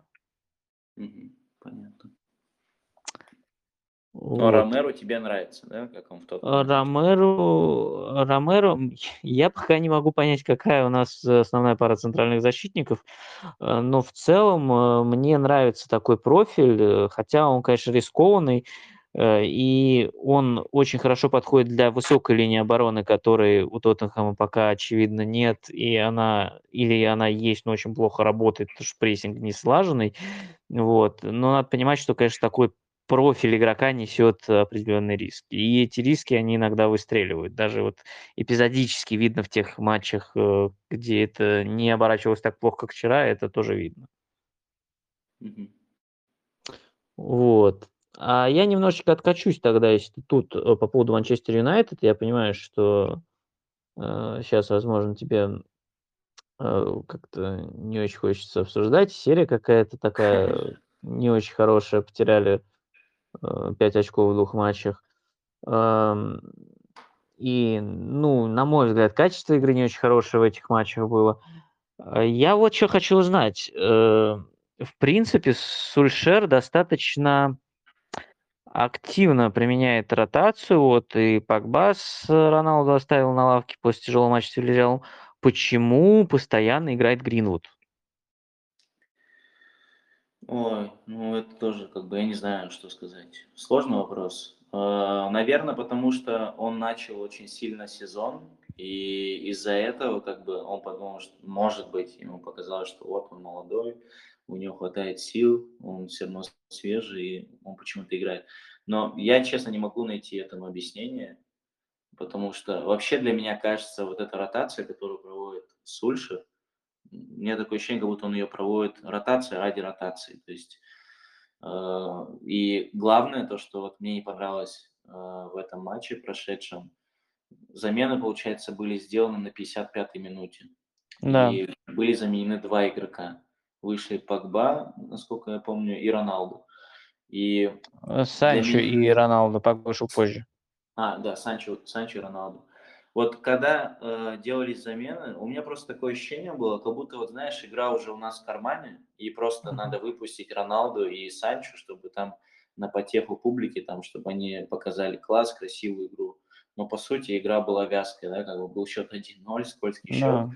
И мне кажется, эти замены были сделаны рано. Хотя бы нужно было делать эти замены, когда счет, если счет стал бы 2-0, например, да? Да, но Либо там если- моментов было немного, кстати, для того, Да, и чтобы счет- моментов очень мало. По XG смотрел там один с чем-то, ну, то есть это вообще 1-0, Мгм. одна целая, сколько десятых. В общем, очень странно это для меня, как бы я не понимаю, зачем это нужно было делать. Может, мне кажется, ему нужно э, посерьезнее относиться к заменам. Обычно он наоборот, кстати, по прошлым сезонам, если вспомнить, то он всегда поздно замены делал. Уже когда не ждешь, даже он выпускал человека на последние 5-10 минут, хотя ну, несколько человек. А, по сути, как бы обычно игры, э, тренера делают замены там, на 60-й, 65-й минуте, да, там, 70-й. А, а Сульшер всегда делал поздние замены. Даже когда было разрешено вроде 5 замен во многих турнирах. Вот. Для меня это странно, я не могу это понять. В итоге вышли два игрока, и игра как ни была такой э, крепкой и мощной, да, впереди с созданием моментов, так и не стала ею. Очень много ошибок, очень много. И вообще вот этот гол, это просто апофеоз да, вот этого всего, вот этих совершенных ошибок. Как можно было допустить то, чтобы мяч оттуда вышел из этого момента? Это напомнило мне гол, который в Эль Классику забили э, забил Бензема, когда Инеста потерял мяч и Мгм. Иску забрал у него на, на, этом, э, на линии аута и пошла контратака. Вот то же самое. И для меня это непонятно. Да, сейчас многие пинают Сульшера, мол, зачем Роналду не выходит в старте. Но дело же не только в этом. Окей, ну не вышел он в старте, но зачем тогда ты его вытаскиваешь на 55-й минуте? Да? Раз ты ему даешь отдых, ну, то есть смысл в этом, да, 35 минут это тоже как бы немалое время, да, тогда вообще его не выпускай. То есть пол, э, портишь полную картину. Плюс, э, например, если сравнивать Кавани и Роналду, то очевидно, что Кавани больше играет в прессинге, он боль, больше делает давление, создает давление на защитников э, противника, да. Ну да. Вот. И вот когда Роналду вышел, это потерялось впереди, и все. И Эвертон начал себя чувствовать спокойно. А играть в навес с Эвертоном – это вот последнее дело, учитывая их защиту. То есть, мне кажется, это, не знаю, может, есть статистика, но, наверное, одна из самых сильных команд, э, играющих на стандарте или вообще, то есть, которая э, хорошо играет с командами, которые любят навес, навешивать. Я, честно, не понимаю, что происходит. Как бы. Ротация ради ротации, окей. Э, покупали Санчо на правый фланг, в итоге там играет только Гринвуд. Ну, хотя бы нужно его пробовать, Санчо там на правом фланге, да, чтобы Да, я-то был уверен, что его на вносить. правый фланг его покупали, а он пока только слева выходит. Да, он только слева в итоге выходит, но, видимо, они увидели то, что, окей, он выходил справа, Так, пропадаешь. И пропал в итоге окончательно. и, э, по сути, нету вот таких полезных действий, да, уже сколько игр подряд, это же седьмой тур, да, у него 0 плюс 0. И, видимо, они подумали, окей, давайте так. А? Ну, С- Вот слышно? это, вот это мощно было. Алло. Короче, ты сейчас Алло. пропал, а потом э, в режиме ускоренной... Да-да-да. Да, такое, наверное, бывает. Ну, в общем, да, для меня это странно. То есть я не понимаю. Мне кажется, Сульшер сам не знает, что делать, потому что у него собралась такая команда, столько нападающих, столько э, вингеров, что он не понимает вообще, кем он будет играть. И Очень скоро ва- возвращается, да. скоро возвращается Решфорд. Что будет он еще с ним делать? То есть для меня это загадка. Да, очень большой подбор игроков. И, кстати, это немножечко мне сейчас, ну, повторюсь, посмотрим, как сейчас Юнайтед будет проходить э, отрезок, э, который вот после будет перерыва на сборной. Там очень С вами играть серьезно. будем. Да там у вас и два матча с Аталантой, и с нами, и там вообще очень мощный у вас отрезок. Э, Посмотрим, э, как э, пройдет, но, Ливерпуль. наверное, не совсем пока корректно, но возможно, возможно, чем-то ситуация Сульшера э, напоминает э, ситуацию Лэмпорда, когда тоже был большой, у него мощная трансфер, трансферная кампания, большой выбор игроков, и как-то он к этому адаптироваться сразу не смог.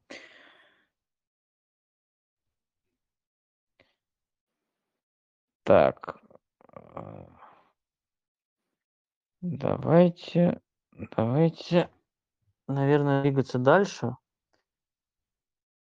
Так, Архан, я тебе пока на время замьючу, если захочешь что-то сказать, говори, просто там какие-то шумы прорезаются, а тебя не слышно. Поэтому, если что, я не против, но чтобы не было никаких лишних шумов, э, пока сделаем так. Давайте двигаться дальше. Дальше у нас э, Лидс Уотфорд хочу обсудить. Э, По весьма банальной причине с э, этим матчем связана первая отставка, первая смена тренера премьер-лиги. Эм, Лидс, э, сам матч, конечно, вышел очень односторонним, сумасшедшее доминирование Лидса. Э, Но при всем при этом есть очень большая претензия у меня к... Даже не то, чтобы претензия, а такое скорее небольшое непонимание. Я в прошлых турах уже жаловался на то, что Лидс достаточно часто сваливается на дальние удары, но в матче с Уотфордом это было особенно хорошо заметно, потому что несколько атак прям были загублены дальними ударами, когда можно было отдать партнеру в более выгодной позиции. И это, конечно, совсем непонятно, потому что, по-моему, из 20 ударов э, 10 из-за штрафной. Но в целом э, тут особо немного можно чё обсуждать, потому что Уотфорд, э, в общем-то, ничего не показал. Очень э, однобокий был матч, как я уже сказал. Единственное, что вызывало проблему, что при таком мощном давлении, а Лидс очень мощно давил, Уотфорд практически не контратаковал. Э, Хотя до матча могло показаться, что вот, э, такая игра может вызвать у Лидса проблемы, потому что э, Уотфорд э, как раз команда, которая э, играет э, на контратаках, которая э, строит свою игру от обороны, э, выходит через фланги и потом с последующим м, входом через фланги в центр. И казалось, что это может создать Лицу проблемы, который как раз э, при излишнем владении мячом может да, оказаться уязвим. Но нет, никаких проблем не было. Это очень комфортный был матч для лиц. Проблема в том, что Э, Лидс не все свои подходы конвертировал в опасные моменты и удары. Это, во-первых. Э, и в итоге это вылилось то, что, ну, был ранний гол, э, причем забитый со стандарта. И после этого вот он так и держался, счет 1:0 почти до конца встречи, и Лидс за это едва не поплатился, когда, эм, Мелье не удержал мяч на угловом, и он просто, э, от игрока Уотфорда запрыгнул в ворота Лидса. Другое другу тут повезло просто, что гол отменили, и, честно говоря, я по повторам так и не понял, почему. Потому что по повторам мне показалось, что если кто и нарушал, то это игрок Лидса, но отменили отменили. Что интересно, совершенно симметричный момент был у ворот Уотфорда через несколько минут. Э, даже Бен Фостер не удержал мяч. Вообще в Англии было достаточно дождливо в эти выходные. Не знаю, какая сейчас там погода. Вот. Да и это не очень важно, наверное. Но было дождливо, и это приводило к своим Конечно, определенным последствиям. Вот в частности в этом матче, и не только в этом матче, вратари на выходах не всегда могли удержать мяч и роняли его просто, потому что скользко и тяжело. И как раз это тот эпизод, когда Фостер уже не удержал мяч, когда Лиц должен был делать счет, ну, не должен был, а мог делать счет 2:0, но там э, сначала, удар оказался заблокирован, а потом попал в перекладину. Вот, э, после таких достаточно красивых ножниц Робертса. И вот тут вроде бы обсуждать нечего, и можно двигаться дальше, но на следующий день, игра была в субботу, а в воскресенье стало известно, что, э, Хиска Муниса уволили из Уотфорда. В принципе ну, с одной стороны, удивлять это не должно, просто потому что это Уотфорд. Там отставки- это просто они по щелчку пальцев делаются по 2 раза в сезон минимум, вообще никаких проблем. А, с другой стороны, Уотфорду действительно было, эм, Уотфорд мало что мог предложить с точки зрения игровой концепции. Э, команда очень заточена на оборону и контратаки, причем контратаки, они, не всегда такие получаются острые, продуктивные. И на самом деле, с точки зрения перспектив Уотфорда, у меня очень большие вопросы. Да, у них сейчас 7 очков, и, э, по таблице все не страшно, но, смотрите, они выиграли в первом туре Астон Виллы, которая была еще, в разобранном, вернее, еще не собранном состоянии. Э, они выиграли у Норвича, э, у которого до этого тура выигрывали все. Э, и там вот как раз сильная сторона Уотфорда, э, через выходы по флангам и контратаки, проявилась во всей красе. Но таких противников, э, тока Норвич, по сути, и есть. И была ничья с Ньюкаслом. М, то есть, перспективы Уотфорда выглядели очень туманно, потому что я уже в прошлых тоже выпусках задавался вопросом, вообще непонятно, что может команда Муниса предложить. Э, кроме вот этих, э, контратак. И игра с Ньюкаслом тоже на самом деле была очень близка к безнадежной. Там, э, хороший гол с углового забили, но перед этим там Ньюкасл растранжирил просто все свои моменты.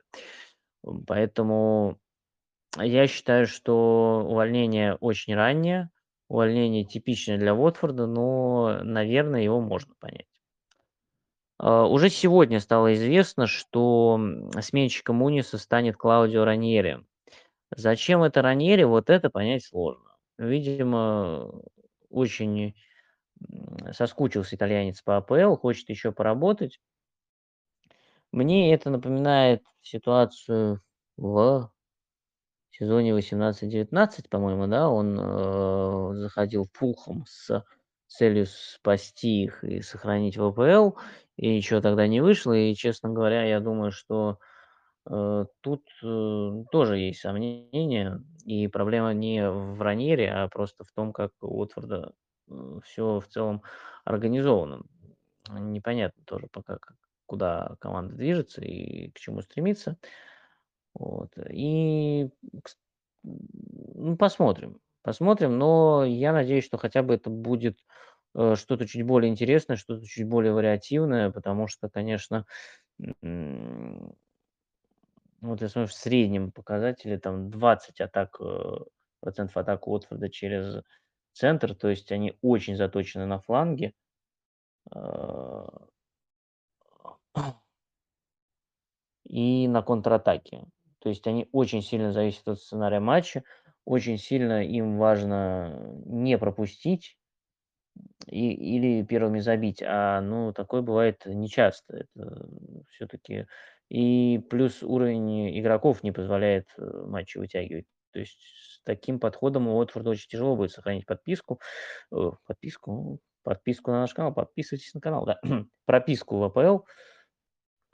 Э, ну, посмотрим. След сходу следующий же матч Уотфорда с Ливерпулем, потом выезд к Эвертону, дома с Саутгемптоном, выезд к Арсеналу, дома с Манчестер Юнайтед, выезд к Лестеру, дома с Челси, дома с Манчестер Сити. Слушайте, удачно Раньери залетел в ВПЛ, что я могу сказать. Саутгемптон дома самый простой соперник на ближайшие там 8 туров. Класс. Вот, поэтому каких-то результатов от Уотфорда сейчас ждать не приходится. Очень напоминает э, прошлых ну, увольнение, по-моему, в прошлый заход в УПЛ, когда они меняли тренера, когда вернулся Кики Санчес Флорес, по-моему. Тоже у него там сразу календарь был какой-то э, сумасшедший.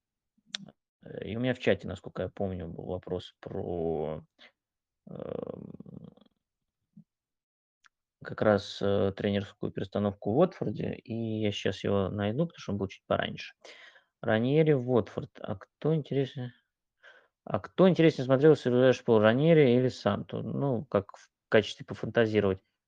Да я не знаю, мне кажется, сейчас Клаудио Раньери, наверное, не тот тренер, которого, ну, стоит назначать, если тебе нужно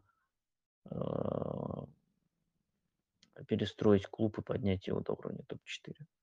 Э, Тот ли тренер Нуно Эшпириту Санту, я тоже не уверен. Я думаю, что это оба варианта с точки зрения именно зрелищности э, так себе.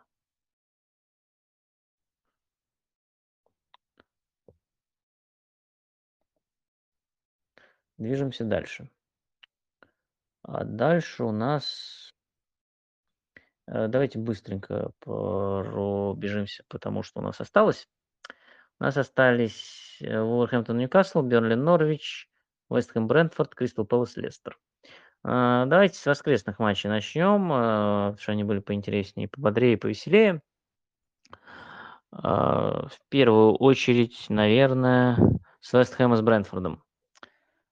А, Получается матч разбитый на несколько отрезков.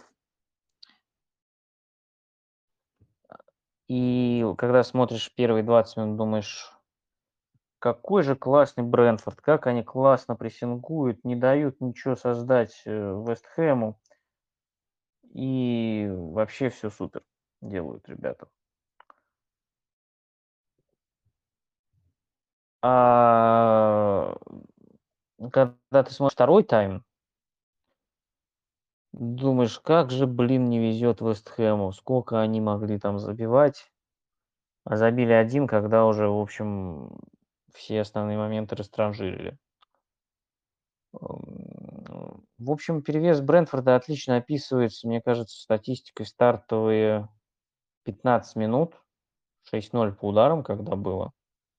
Э, Чтобы понимать, за оставшиеся 75, а учитывая добавленное время 80 минут, даже, наверное, если не больше, потому что в первом тайме тоже было добавлено, что около 5 минут, по-моему. Э, Так что чуть ли... Ну, короче, за оставшиеся 75 минут Брентфорд пробил 7 раз, а за первые 15 – 6 раз. И э, если в первом тайме Брентфорд неплохо контролировал Вест Хэм, и у Вест Хэма все ограничивалось только дальними ударами и стандартами, очень мало что получалось создавать реально опасного, то самый опасный момент, э, не момент, а отрезок вот такой мощнейшего доминирования у Вест Хэма был Э, то есть вот в первом тайме Вест Хэм пробил 6 раз по воротам. А вот, э, в отрезок с 55 по 65 минуту, э, статистика по ударам 10-0 в пользу Вест Хэма. Там, м, как раз стали проходить вот эти любимые вестхэмовские атаки через фланги с, э, последующими кроссами в штрафную, и там мог забивать Боуэн, там был момент у Цоуффола, еще у кого-то там был момент, я сейчас уже не вспомню. Они прям, э, давили очень мощно. И вот я сейчас смотрю статистику по первому тайму, 6-9 по ударам в пользу Брентфорда, да, и причем, э, из 6 ударов Вест Хэма 3 из штрафной. То есть, ну, реально подходов было очень, э, опасных мало. Э, 2 удара заблокированных и э, 1 удар со стандарта. А вот во втором тайме, соответственно, то есть, э, перевес по ударам, э, 12-4, да, но 10 из этих 12 ударов, опять же, это вот отр отрезок с 55 по 65 минуту, когда Вест Хэм мог, э, переломить игру окончательно, но Брентфорд в этот момент выстоял. И в итоге, э, я даже не могу сказать, что, был какой-то супер момент. Просто вот они в концовке на 93-й минуте получили стандарт. И дальше очень странная ситуация, потому что на границе штрафной площади стоял Йоан Висса, с одной стороны, а с другой стороны Пабло Форнальс. Они стояли рядом. Э, тут, не зная, наверное, тренерскую установку, я не возьмусь э, винить Форнальса. Может быть, он должен был контролировать подбор, может быть, он должен был контролировать весу. Я не знаю, у меня нет особой информации, но он вообще остался стоять, смотреть футбол и никак не среагировал, а Виса остался совсем один. Ну, пытался выброситься Акбонна, но это не помогло. Виса просто прошук там всех на свете, и тайм, который Брентфорд на самом деле, эм, в общем-то, по большому счету провалил. Вест Хэм во втором тайме был намного сильнее, намного ближе к победе. Э, Брентфорд, э, смог забрать 3 очка. Вот, то есть 2 очень, э, разных тайма. И вот в в тайме, в котором Брентфорд был лучше, он смог выиграть. В тайме, в котором Брентфорд был значительно хуже, он смог не проиграть. Э, отсюда, собственно, и результат. Э, м, тут стоит отметить, что вот эти, э, хорошие старты 15 минут Брентфорда, они сопровождались достаточно, э, хорошим организованным прессингом в средней, э, зоне. Вот. Но потом, конечно, интенсивность прессинга спала, и Брентфорд, эм, защищался глубже. А вот, Вест Хэм как раз во втором тайме стал, давить достаточно интенсивно, э, достаточно высоко. Э, растягивали, э, как раз достаточно компактные 5-3-2 Брентфорда и проникали во фланги, оттуда создавали моменты. Опять же, десятиминутка Вест Хэма и и 15-минутка Брентфорда, на мой взгляд, в целом равнозначны. Э, но м, Брентфорд смог найти еще свой, э, мини-шанс в концовке. На замену Висса, э, забил и выиграл. Пока Брентфорд смотрится очень приятно, но, надо признать, что где-то, возможно, ему, э, сопутствует, э, какие-то, знаете, вот какие-то ключевые моменты заканчиваются в их пользу просто. Это, кстати, не касается прошлого матча с Ливерпулем. Э, я считаю, что там, э, ничью они полностью заслужили. Но вот здесь, я считаю, Вест Хэм тоже вполне мог рассчитывать на ничью по тому, как складывался этот матч. Давайте тогда э, движемся дальше. А дальше Кристал Пэлас, Лестер. Вот этот матч, э, я смотрел в записи, и очень интересно было как раз, э, пробежаться, знаете, статистику просто по ходу матча смотришь. Э, я там в перерыве заглянул, смотрю, э, Лестер ведет 2:0, там 2:0 по явным моментам, по XG какой-то большой перевес. Э, ну, скажем так, не супер, конечно, большой, но такой уверенный. И склад сложилось впечатление, что Лестер-то в этой, ну вот, в первом тайме доминировал. Э, но когда я потом стал смотреть игру, я понял, что это вообще не так. Лестер неплохо игру начал, но она достаточно быстро свелась к такой взаимной нейтрализации. Э, здесь э, Брэндон Роджерс пошел на некоторые изменения тоже. Не первый тренер в этом туре, который решился на такое. Э, Лестер играл э, по схеме 4-4-2, достаточно ярко выраженным. Э, на флангах полузащиты Барнс и Луклана, в центре полузащиты неожиданно Тилеманс Чудури, достаточно тоже открытый центр. Впереди Варди и Хианачо. У Кристал Пэлас Э, кстати, по поводу Кристал Пэлас. Матч с Брайтоном же мы не успели прошлый обсудить. Э, сейчас я тоже не буду вдаваться в подробности, но если помните, я тогда сказал, что серия Кристал Пэлас пока заключается в том, что они либо играют ничью, либо матч заканчивается счетом 3-0. И вот они сыграли два матча за неделю. Я дважды за неделю был уверен, что вот сейчас эта серия прервется. Но сначала в понедельник они пропускают на 94-й минуте совершенно дурацкий гол эм, Э, Ниля Мопе на 94-й минуте в дерби, а потом они э, возвращаются с Лестером. Хотя я вот э, говорю, посмотрев статистику просто банально, не смотря игру, посмотрев статистику, я думал, что, ну, скорее всего, будут очередные 0-3 какие-нибудь. Но нет. А, другой момент, который тоже обращает, а, на который обращал внимание через э, статистику, это то, что сработали замены Патрика Вера. Сначала там вышел Олисы, э, по-моему, ему хватило там меньше 10 минут, чтобы забить, а потом Шлуп, он вообще там в течение двух минут забил. Э, но это не тот случай, когда замены перевернули игру, это тот случай, когда замены хорошо легли в уже хорошо складывающуюся игру. Э, вот. Если говорить про стартовый состав Кристал Пэлас, то все рисуют его 4-3-3, но вот по расположению игроков на самом деле тоже было ближе к 4-4-2, потому что За очень часто оставался впереди на одной линии с Эдуаром, а вот Аю опускался ниже на линию с Галахером, Мелевоевичем и Макартуром, а Макартур вообще играл ближе к левому флангу. Вот. И еще одно важное изменение. С возвращением Милевоевича присел на скамейку шей, Шейху Куэте, который начинал вообще э, сезон в качестве центрального защитника, э, потом перебрался в опорную зону, а сейчас на лавку. Э, вот. Но определенная э, вариативность у Кристал Пэласа появляется. Вот. Э, так вот, Э, стартовый отрезок э, Лестер провел достаточно активно. Э, и со временем игра стала обретать такой характер,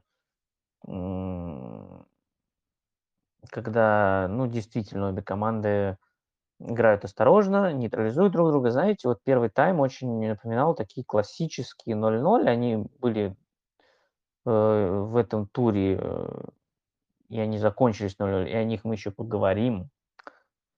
А, но тут вот тоже все шло к таким классическим 0-0, пока а, пока не привез Йоаким Андерсон. На ровном месте э, решил, что может обыграть э, Килечи Хианачо, по-моему, э, будучи последним защитником, и не смог обыграть. А через там несколько минут э, на Достаточно быстро, от в быстрой атаке, Лестер поймал. Харви Барнс на варде 2:0. Вот по такой игре казалось, честно говоря, что всё, что Пэлас не вернется, но второй тайм Пэлас провел очень сильно. Второй тайм Пэлас провел, наверное, в стиле как а, против, э, Тоттенхэма, когда они выиграли 3:0, тока тут не было никакого удаления. Уже, э, сначала выпустил Олису, но вместо Аю такой более тоже атакующий вариант. Но еще до выхода Олисы там Эдуард попал в перекладину и, э, мог приближаться, э, в счёте. Кристал Пэлас, естественно, да. Но, не вышло. Вот, но сработали, вот как я уже сказал, обе замены. Джеффри Шлуп вместо Конора Галлахера и Олиса вместо Джордана Аю. Так что, э, будет из кого выбирать Виейра на следующий матч. Вот. И опять же, если посмотреть, э, различного рода карты, то есть, э, оборона Кристал Пэласа, располагалась выше, чем оборона Лестера. Прессинг Пэласа был интенсивнее, чем прессинг Лестера. Вот. И второй тайм, конечно, вот прошел с достаточно серьезным перевесом Пэласа именно по части, э, количественном, опять же, да. Ну и качественно были, э, неплохие моменты. Во-первых, оба гола, да, э, Шлюп и Олиса просто остаются одни в центре штрафной. Но, э, возможно, по каким-то, э как сказать в некоторых эпизодах, э, можно было бы, э, чуть острее всё реализовать. Вот, но по ноншоту, если смотреть по опасности ожидаемой от передач, то там, э, Пэлас был намного опаснее как раз за счет второго тайма. Конечно, во втором тайме э, перевес Кристал Пэласа был значительным. Вот, а Лестер по-прежнему продолжает напрягать. Э, у них пока ничего не получается, ничего не клеится. И, э Брендан Роджерс пытается найти, судя по всему, нужное сочетание и не находит. Не находит. На лавке сидит уже сколько матчей Джеймс Мэдисон.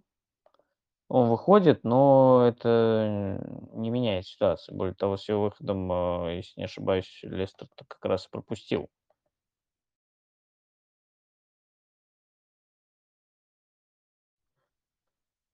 Вот. Так что в целом в по части именно такого игрового целостного в впечатления Кристал Пэлас оставил более э, как сказать, более целостное впечатление, пожалуй. И выглядел лучше, потому что вот голевая вот эта пятиминутка Лестера началась с очень грубой ошибки Андерсона, который пока, м, ну, в целом выглядит неплохо, но оставляет неоднозначное впечатление в силу того, что вот такие косяки с ним случаются. У него был очень слабый матч с Вест Хэмом, и совсем, конечно, не классно так привозить с Лестером. А, но но, э, Лестер, э, оставляет пока вопросы качеством игры. И, кстати, это соседи по турнирной таблице Лестер и Кристал Пэлас отделяет 1 очко, и я бы сказал, что, э, вот за эти 7 туров Кристал Пэлас выглядит более цельно. Более интересно. Вот. Но их серия продолжается: либо ничья, либо 3:0.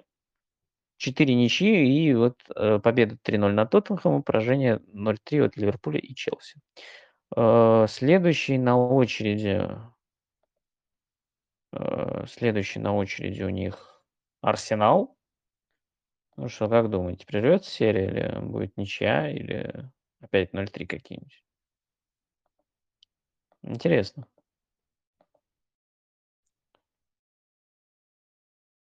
А, так, пока пробегусь по чату. Так, в чате пока дискуссия на отвлеченную тему, вопросов нет, поэтому со спокойной душой движемся к двум заключительным матчам. А, значит, первое это из двух заключительных, естественно. Э, это игра Вулверхэмптона с Ньюкаслом. Э, я уже говорил в прошлых э, турах, что в прошлых выпусках, что Ньюкасл стал э, такой командой более открытой, более зрелищной, не такой это автобус. И в прошлом туре в их матче там было 35 ударов на две команды, было 24 с Вестхэмом. И, наверное, такой откровенный автобус был пожалуй, только с Манчестер Юнайтед. Может, еще в паре матчей, но в целом Ньюкасл выглядел такой не совсем понятной конструкцией, которая вроде и автобус не работает, и более открытый футбол как-то им не очень идет. А, а с Вулверхэмптоном произошел э, как раз тот самый откат э, к самому, что и на есть классическому автобусу. Эм. При этом э, Стив Брюс отошел уже от схемы с тремя центральными защитниками. Забегая вперед, скажу, что отошел не очень надолго, он по ходу матча к ней вернулся. Вот. Э, и Ньюкасл играл по схеме 4-3-3 против классических 3-4-3 у Вулверхэмптона. Э, и с этими 4-3-3 просто сел в глубокий автобус Стив Брюс. За первые 35 минут Ньюкасл не нес ни одного удара по воротам. Э, Вулверхэмптон забил должен был забивать еще, непонятно, как Тринкау там пробил в перекладину в, том, в эпизоде там на 20-й минуте. Э, э, Хван свой момент реализовал. Хван вообще сейчас в огне и, по-моему, э, уже там переплюнул свою лейпциговскую результативность за там два матча в Вулверхэмптоне. Он, по-моему, в первом же матче уже переплюнул, но Сейчас, соответственно, делал ситуацию еще лучше и вписался вообще сходу. Еще один важный вопрос, который, в частности, волнует меня как фэнтези-игрока, э, это Адама Трауре, который в последних двух матчах присел на лавку. Э, в предыдущем туре он вышел на 19 минут там, или на 16, а в этом матче он вышел на 92 минуте. Э, и Вулверхэмптон без него, мне кажется, даже получше стал выглядеть, потому что Трауре, конечно, очень силен индивидуально, очень здорово тащит мяч, очень классно обыгрывает, но все это без продолжения, без обострения, без какого-то хорошего последнего действия. А сейчас мы видим, что Хименес возвращается в свою рабочую форму и прибавляет от матча к матчу Хуан в отличной форме. И, по сути, вот третья позиция в атаке такая относительно вакантная. Это Тринкау, у которого все-таки, мне кажется, выхлоп э, с завершающим действием чуть побольше. Э, есть Паденци, есть Трауре, и вот Трауре пока эту конкуренцию не выигрывает. Он э, присел на лавку, и я не уверен, что он в ближайшее время с нее вылезет. Но, конечно, посмотрим. Вот. Э,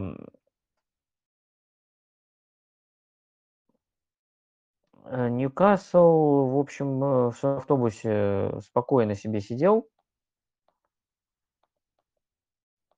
Пока и, как я уже говорил, для команды, которая вот, ну, сидит в автобусе, у Ньюкасла какая-то дырявая оборона. То есть это какой-то неработающий автобус. И матч с Уорхэмптоном стал отличным подтверждением, потому что Уорхэмптон э, здорово начал, забил, мог забивать еще, а потом Ньюкасл неожиданно сравнял счет. Причем э, тут сам по себе ответный гол очень интересен, потому что А, во-первых, его забил Джефф Хендрик, который вышел, э, за несколько минут до этого вместо получившего травму Джо Уиллока, но это такой, скорее, просто сопутствующий фактор. А, суть в том, что Ньюкасл забил из эпизода, когда м, был, в общем, момент, э, игрок, э, Джоэлинтон, по-моему, выходил на э, ворота СА, э, но СА первый успел, э, к мячу, но Джоэлинтон в него врезался. И СА остался лежать на газоне. Судья на это никак не отреагировал, и, по-моему, все были немного в шоке небольшом, но Ньюкасл продолжил играть. Са тоже это понял, попытался вернуться в ворота, и Хендрик, э, не будь дураком, взял, да и шмальнул, пока вратаря нет, откуда-то из-за штрафной по э, воротам, ну, уже не совсем пустым, но в который вратарь не успел вернуться, и в итоге мяч попал. Очень странный гол, я такой, я не помню, что я такой видел. Вот. И он вообще не отражал ход игры, потому что это был буквально э, э, ну, вот второй удар Ньюкасла, и ничего вообще не предвещало. То есть в целом Вулверхэмптон полностью контролировал игру. При этом сразу после перерыва Ньюкасл создал свой реальный момент, самый опасный, и Сен-Максимен просто не, пере, не попал, не переигрался. Вот. А, э, второй тайм уже прошел в таком более тоже спокойном и строгом режиме, но Э, это как раз связано с тем, что Брюс, видимо, в восторге от того, что удалось э, зацепиться за ничью в первом тайме, перешел на э, тройку центральных защитников, ну, вернее, на пятерку защитников, там просто пятером они сидели в последней линии. Вот, и, естественно, перешел он за, с помощью Айзека Хейдена, вернувшегося в линию обороны, и угадайте, из, кто в итоге дал сбой – Айзек Хейден выдер выдернулся на Рауля Хименеса э, между м Манкильо и Фернандесом осталась зия зиять огромная зона, куда ворвался Хван и, э, забил второй мяч. Э, всё, после этого моментов ни у кого никаких не было. Вулверхэмптон вообще, ничего особо не делал. Ньюкасл, ну, пытался, но это тоже было не особо опасно и не особо интересно. Вот. В целом Э, мне кажется, что победа Вулверхэмптона вполне закономерна. У Ньюкасла получился один не совсем логичный, э, момент. И я не про гол, а именно про эпизод, э, Сен-Максимена. Вот, Вулверхэмптон удивил скорее своей, не то что пассивностью во втором тайме, скорее всего, просто не было возникли действительно уже сложности с, э, автобусом Ньюкасл во втором тайме. Ну и вот при счете 2:0, э, и в принципе необходимости это взламывать уже не было. Нужно было просто не допустить каких-то ошибок, э, самим. И вроде бы там по, э, ударам 1-5, э, после э, пропущенного гола, э, вернее, ну, после того, как Хван забил второй гол, но, чего-то реально опасного у Ньюкасла не было. С другой стороны, конечно, настолько, ам отдавать инициативу и не контролировать ход матча достаточно рискованная затея, при том, что счет всего лишь, ну, 1 мяч, и первый тайм это показал, при том, что там Вулверхэмптон намного лучше контролировал игру, он все равно умудрился пропустить и, э, уйти на перерыв со счетом 1:1. Вот, э, поэтому тут какого-то однозначного, наверное, резюме быть не может. Э, Вулверхэмптон понравился больше, но концовка такая напряженная. У Ньюкасла по-прежнему все как-то непонятно. То это какая-то сумасшедшая команда, которая там кучу ударов, куча мячей, э, какие-то сумасшедшие дыры в обороне, э, великолепный Сен-Максимен в атаке, то это какой-то дырявый автобус, который не работает и забивает какие-то э, дальние удары, когда вратарь лежит. Ну, то есть пока э, я не думал, что Ньюкасл будет претендентом на вылет, хотя, наверное, этого можно было ожидать. Но э, пока что э, это один из кандидатов. Вот про Уотфорд я уже сказал, на мой взгляд, это еще один кандидат. Э, Ньюкасл, вот, э, Саутгемптон и Кристал Пэлас, которых я назвал перед сезоном, я сейчас не считаю кандидатами на вылет, у них качество игры значительно выше. И Лиц, который тоже там с ними рядом тусуется, он тоже, конечно, не должен быть в этой группе. Я думаю, что они все со временем э, чуть-чуть рванут вверх, к тому же там одна победа, и ты уже поднимаешься прилично выше. А вот еще два кандидата встретились между собой. Э, это Бернли и Норвич. Я уже говорил, что мне в целом в этом сезоне нравится Бернли по качеству игры, которую они демонстрируют, и потому что они в целом достаточно много не добирают. Э, они были самой недобирающей командой если отталкиваться от XG, эм, именно по части реализации своих моментов. И это выливалось, конечно, в потерю очков. Эм, игра с Норвичем была отличным э, способом эти очки набрать, потому что у Норвича пока было 6 поражений в 6 матчах, и абсолютно беспросветная атака и крах э, в обороне полный. Но Даниэль Фарки в последних двух турах ищет эм, новые способы, ищет рецепты, как справиться со всем этим. Эм, И он пришел к тройке центральных защитников.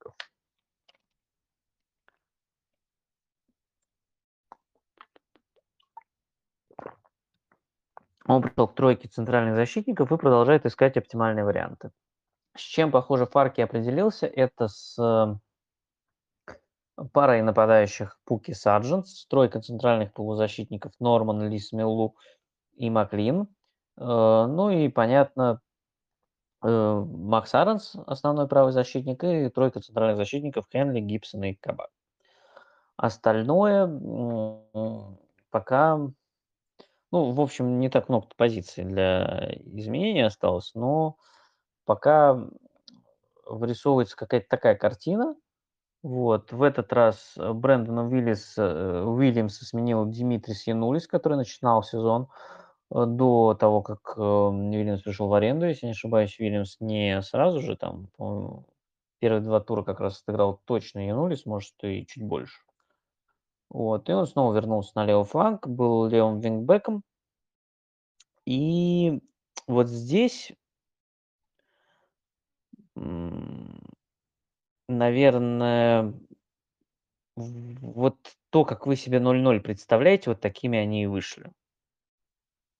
Э, очень горизонтальный Норвич, который старается вот э, через э, выход, через короткий пас и владение строить свою игру против достаточно мощного Бернли, активного. Эм, но тут как раз против Вуда с выдрой тройка центральных защитников хорошо работала. Против трех, против двух нападающих соперников, тройка центральных защитников это при обороне дополнительный игрок и при в первой стадии атаки э, дополнительный игрок, который позволяет э, численный перевес создать, чтобы продвинуть мяч дальше.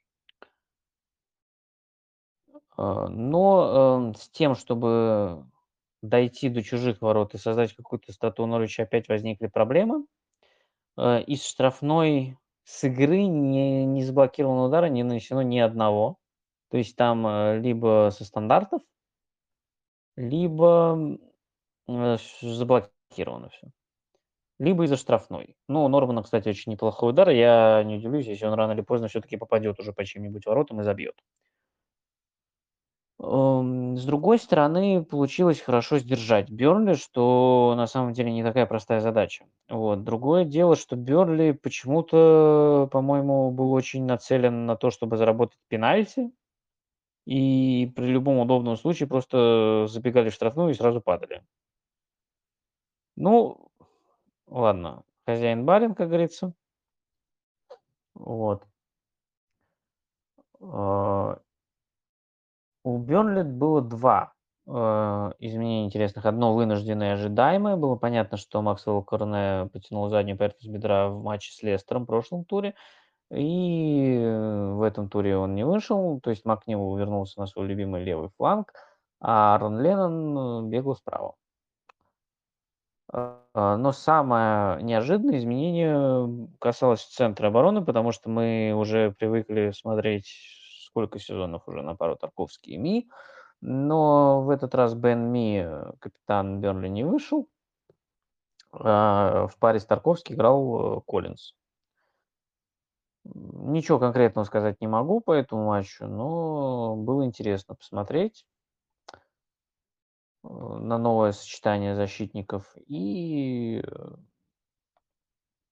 в принципе, сработало нормально. Э, насколько я понимаю, там в пятницу на предматчевой тренировке возникли какие-то проблемы у МИ, и, судя по словам Дайчи, просто решили им не рисковать, э, дать э, отдохнуть, э, там, или не усугублять как-то ситуацию. Вот. Э, ну, тоже интересный момент э, заключается в том, что Бернли встречал выше, Бернли прессинговал интенсивнее, активнее. Норвич сидел достаточно глубоко и, в общем-то, даже эм, мячом больше владел Бернли. Ну, не сильно, там, 56 на 44, но каких-то дивидендов не дал. Возможно, в Фарке сейчас пытается Эм,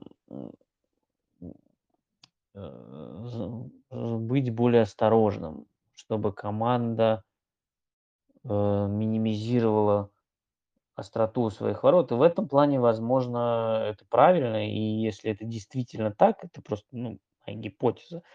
А, если это действительно так, то вот, ну, в конкретном матче это сработало не так плохо.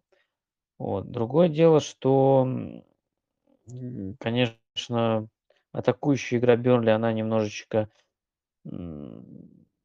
вызывает печаль.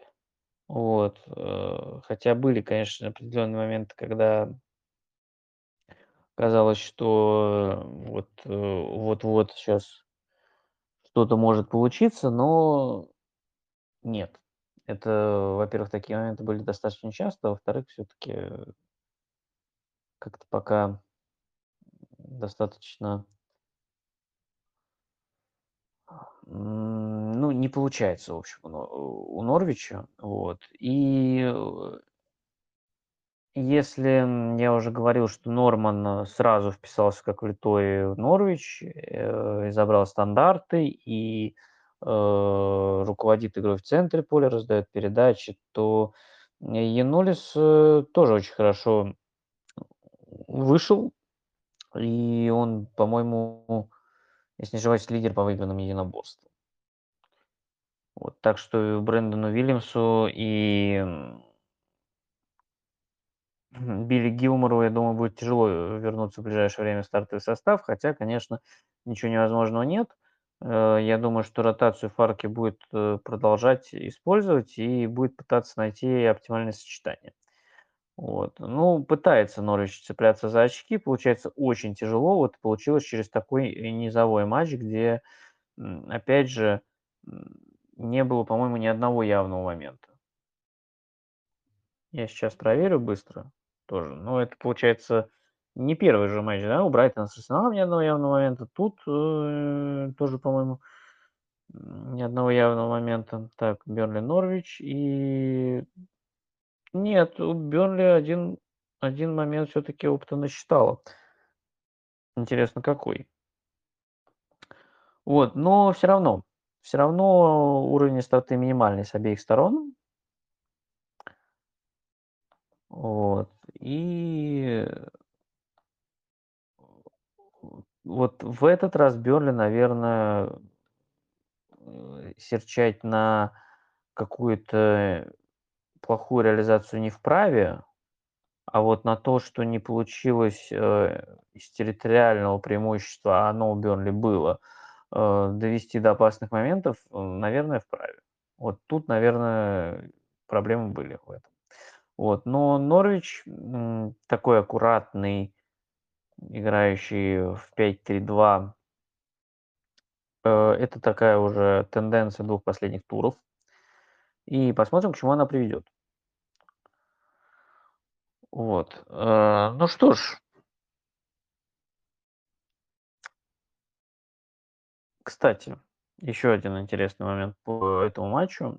Э, я сказал, что Бернли чуть больше владел мячом, но, э, сейчас я чуть более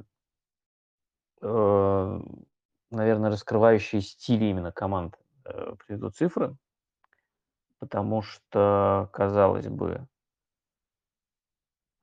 э, должно быть, ну, команда, которая меньше владеет мячом, она обычно, ну, чаще выходит через, э, лонгболы, например. Вот, но, здесь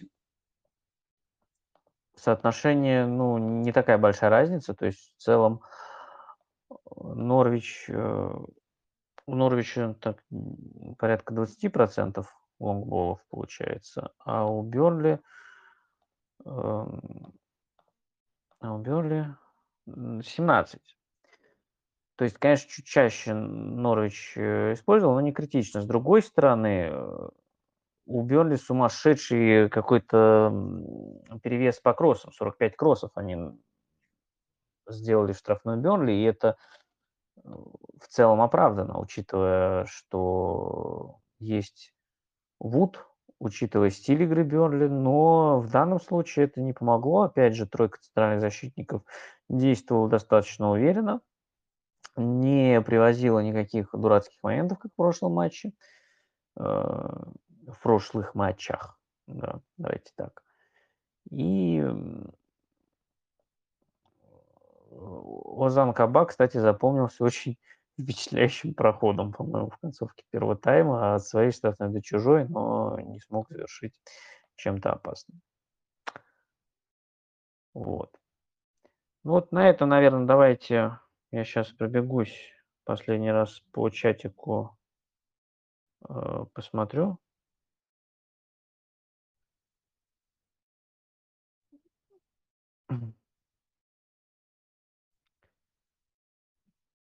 Итак.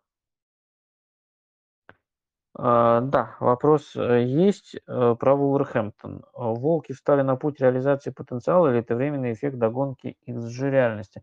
Ну, про эффект догонки XG реальности тут сложно говорить, потому что ты же не знаешь, как это работает. Я не знаю, как это работает, никто не знает, как это работает. Вот, есть, конечно, определенная регрессия к среднему, бывает, но сейчас по итогам 7 туров об этом рано делать какой-то вывод, потому что вначале Вулверхэмптон действительно не очень реализовывал, а потом он играл не очень здорово в некоторых матчах, а последние матчи, на мой взгляд, у них неплохие.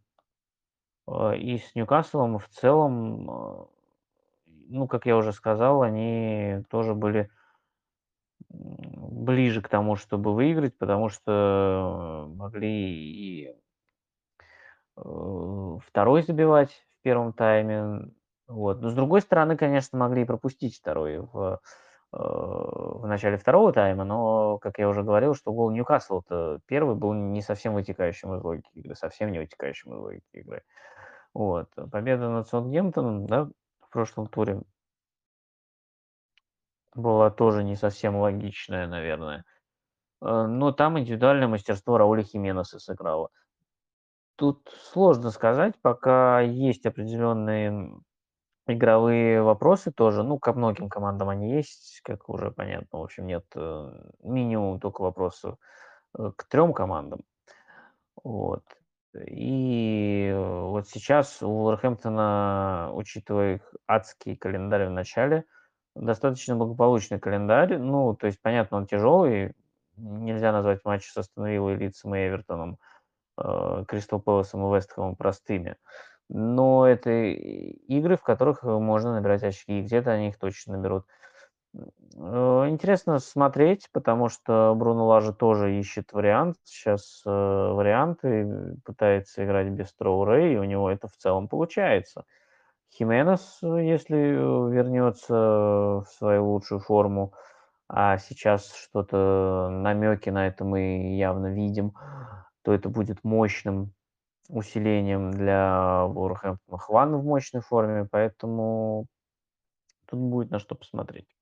Вот. А по части э, игры, наверное, минимум вопросов только к лидирующей тройке. Ливерпуль, Манчестер Сити, Челси. Причем, что интересно по поводу Челси, хотел сказать, что э, сентябрь-то для Челси получился достаточно сложным. Э, и, возможно, не очень хорошим, но не очень хорошим по меркам Челси. А Тухель э, планку поднял до высочайшего уровня, и даже вот этот не очень хороший сентябрь Челси заканчивает на первом месте. И вот мы говорим про проблемы с Челси с, там, в матчах с Манчестер Сити и Ювентусом, когда не удается забить в двух матчах, да, и два поражения подряд хотя это топ-соперники. С другой стороны, конечно, к Тухелю начали адаптироваться, и с точки зрения качества игры, конечно, проблемы рано или поздно могли догнать. Я думаю, Тухель это прекрасно понимает, что тут не стоит ориентироваться только на результат, надо смотреть на игру, надо смотреть на э, то, как э, все развивается. И вот э, игру с Саутгемптоном, конечно, Челси забрал, на мой взгляд, очень уверенно, даже до пенальти Челси должен был вести крупнее. Вот, наверное, на этой ноте я думаю, что я буду заканчивать. Вот. Мне тут скинули в чат еще интересную статистику, э, что в истории премьер-лиги самые длинные серии поражений. 9 у Сандерленда в декабре 2005, 9 у Фулхэма, 11 у Астон Виллы в апреле 2016 и 16 у Норвича в октябре 2021, соответственно, серия прервалась на игре с Бернли, и 4 матча не дотянули они до Сандерленда 2005, который остается недосягаемым. 20 матчей из поражений. Конечно, удивительно, что в этом списке нет великого дерби каунти сезона 07-08. Ну и на этой э, ноте мы с вами давайте будем прощаться. Я хотел не спеша обстоятельно проговорить про этот тур. Я это сделал, потому что мы с вами тут уже больше двух часов сидим. Вот. Спасибо всем, кто смог дослушать меня до конца. Спасибо всем, кто задавал вопросы, принимал участие. Э, подписывайтесь на телеграм-канал, подписывайтесь на э, подкасты на тех платформах, которых вам удобнее слушать. Специально для вас я загружаю этот голосовой чат на различные платформы. И э, завтра уже, 5 октября, я планирую, что он э, выложить как раз пост с э, записью. К сожалению, Яндекс Музыка тоже все обрабатывает, и ее приходится ждать часто, а так, возможно, получалось бы и быстрее выкладывать. Вот, э, так что ставьте лайки, подписывайтесь на канал, как говорится. Подписывайтесь на подкаст, оставляйте комментарии, делитесь, пишите в чат, пишите в личку. Э, я думаю, что э, на время сборных я займу себя просмотром клубного футбола, который не успел посмотреть. Эм, чат, наверное, собирать не буду. Если будут, то, наверное, спонтанно, не очень большой, просто так потрещать, без каких-то конкретных тем. Э, спасибо, что слушаете. Спасибо, что заглянули. Вот, э, всем хорошей недели. Э, всем пока.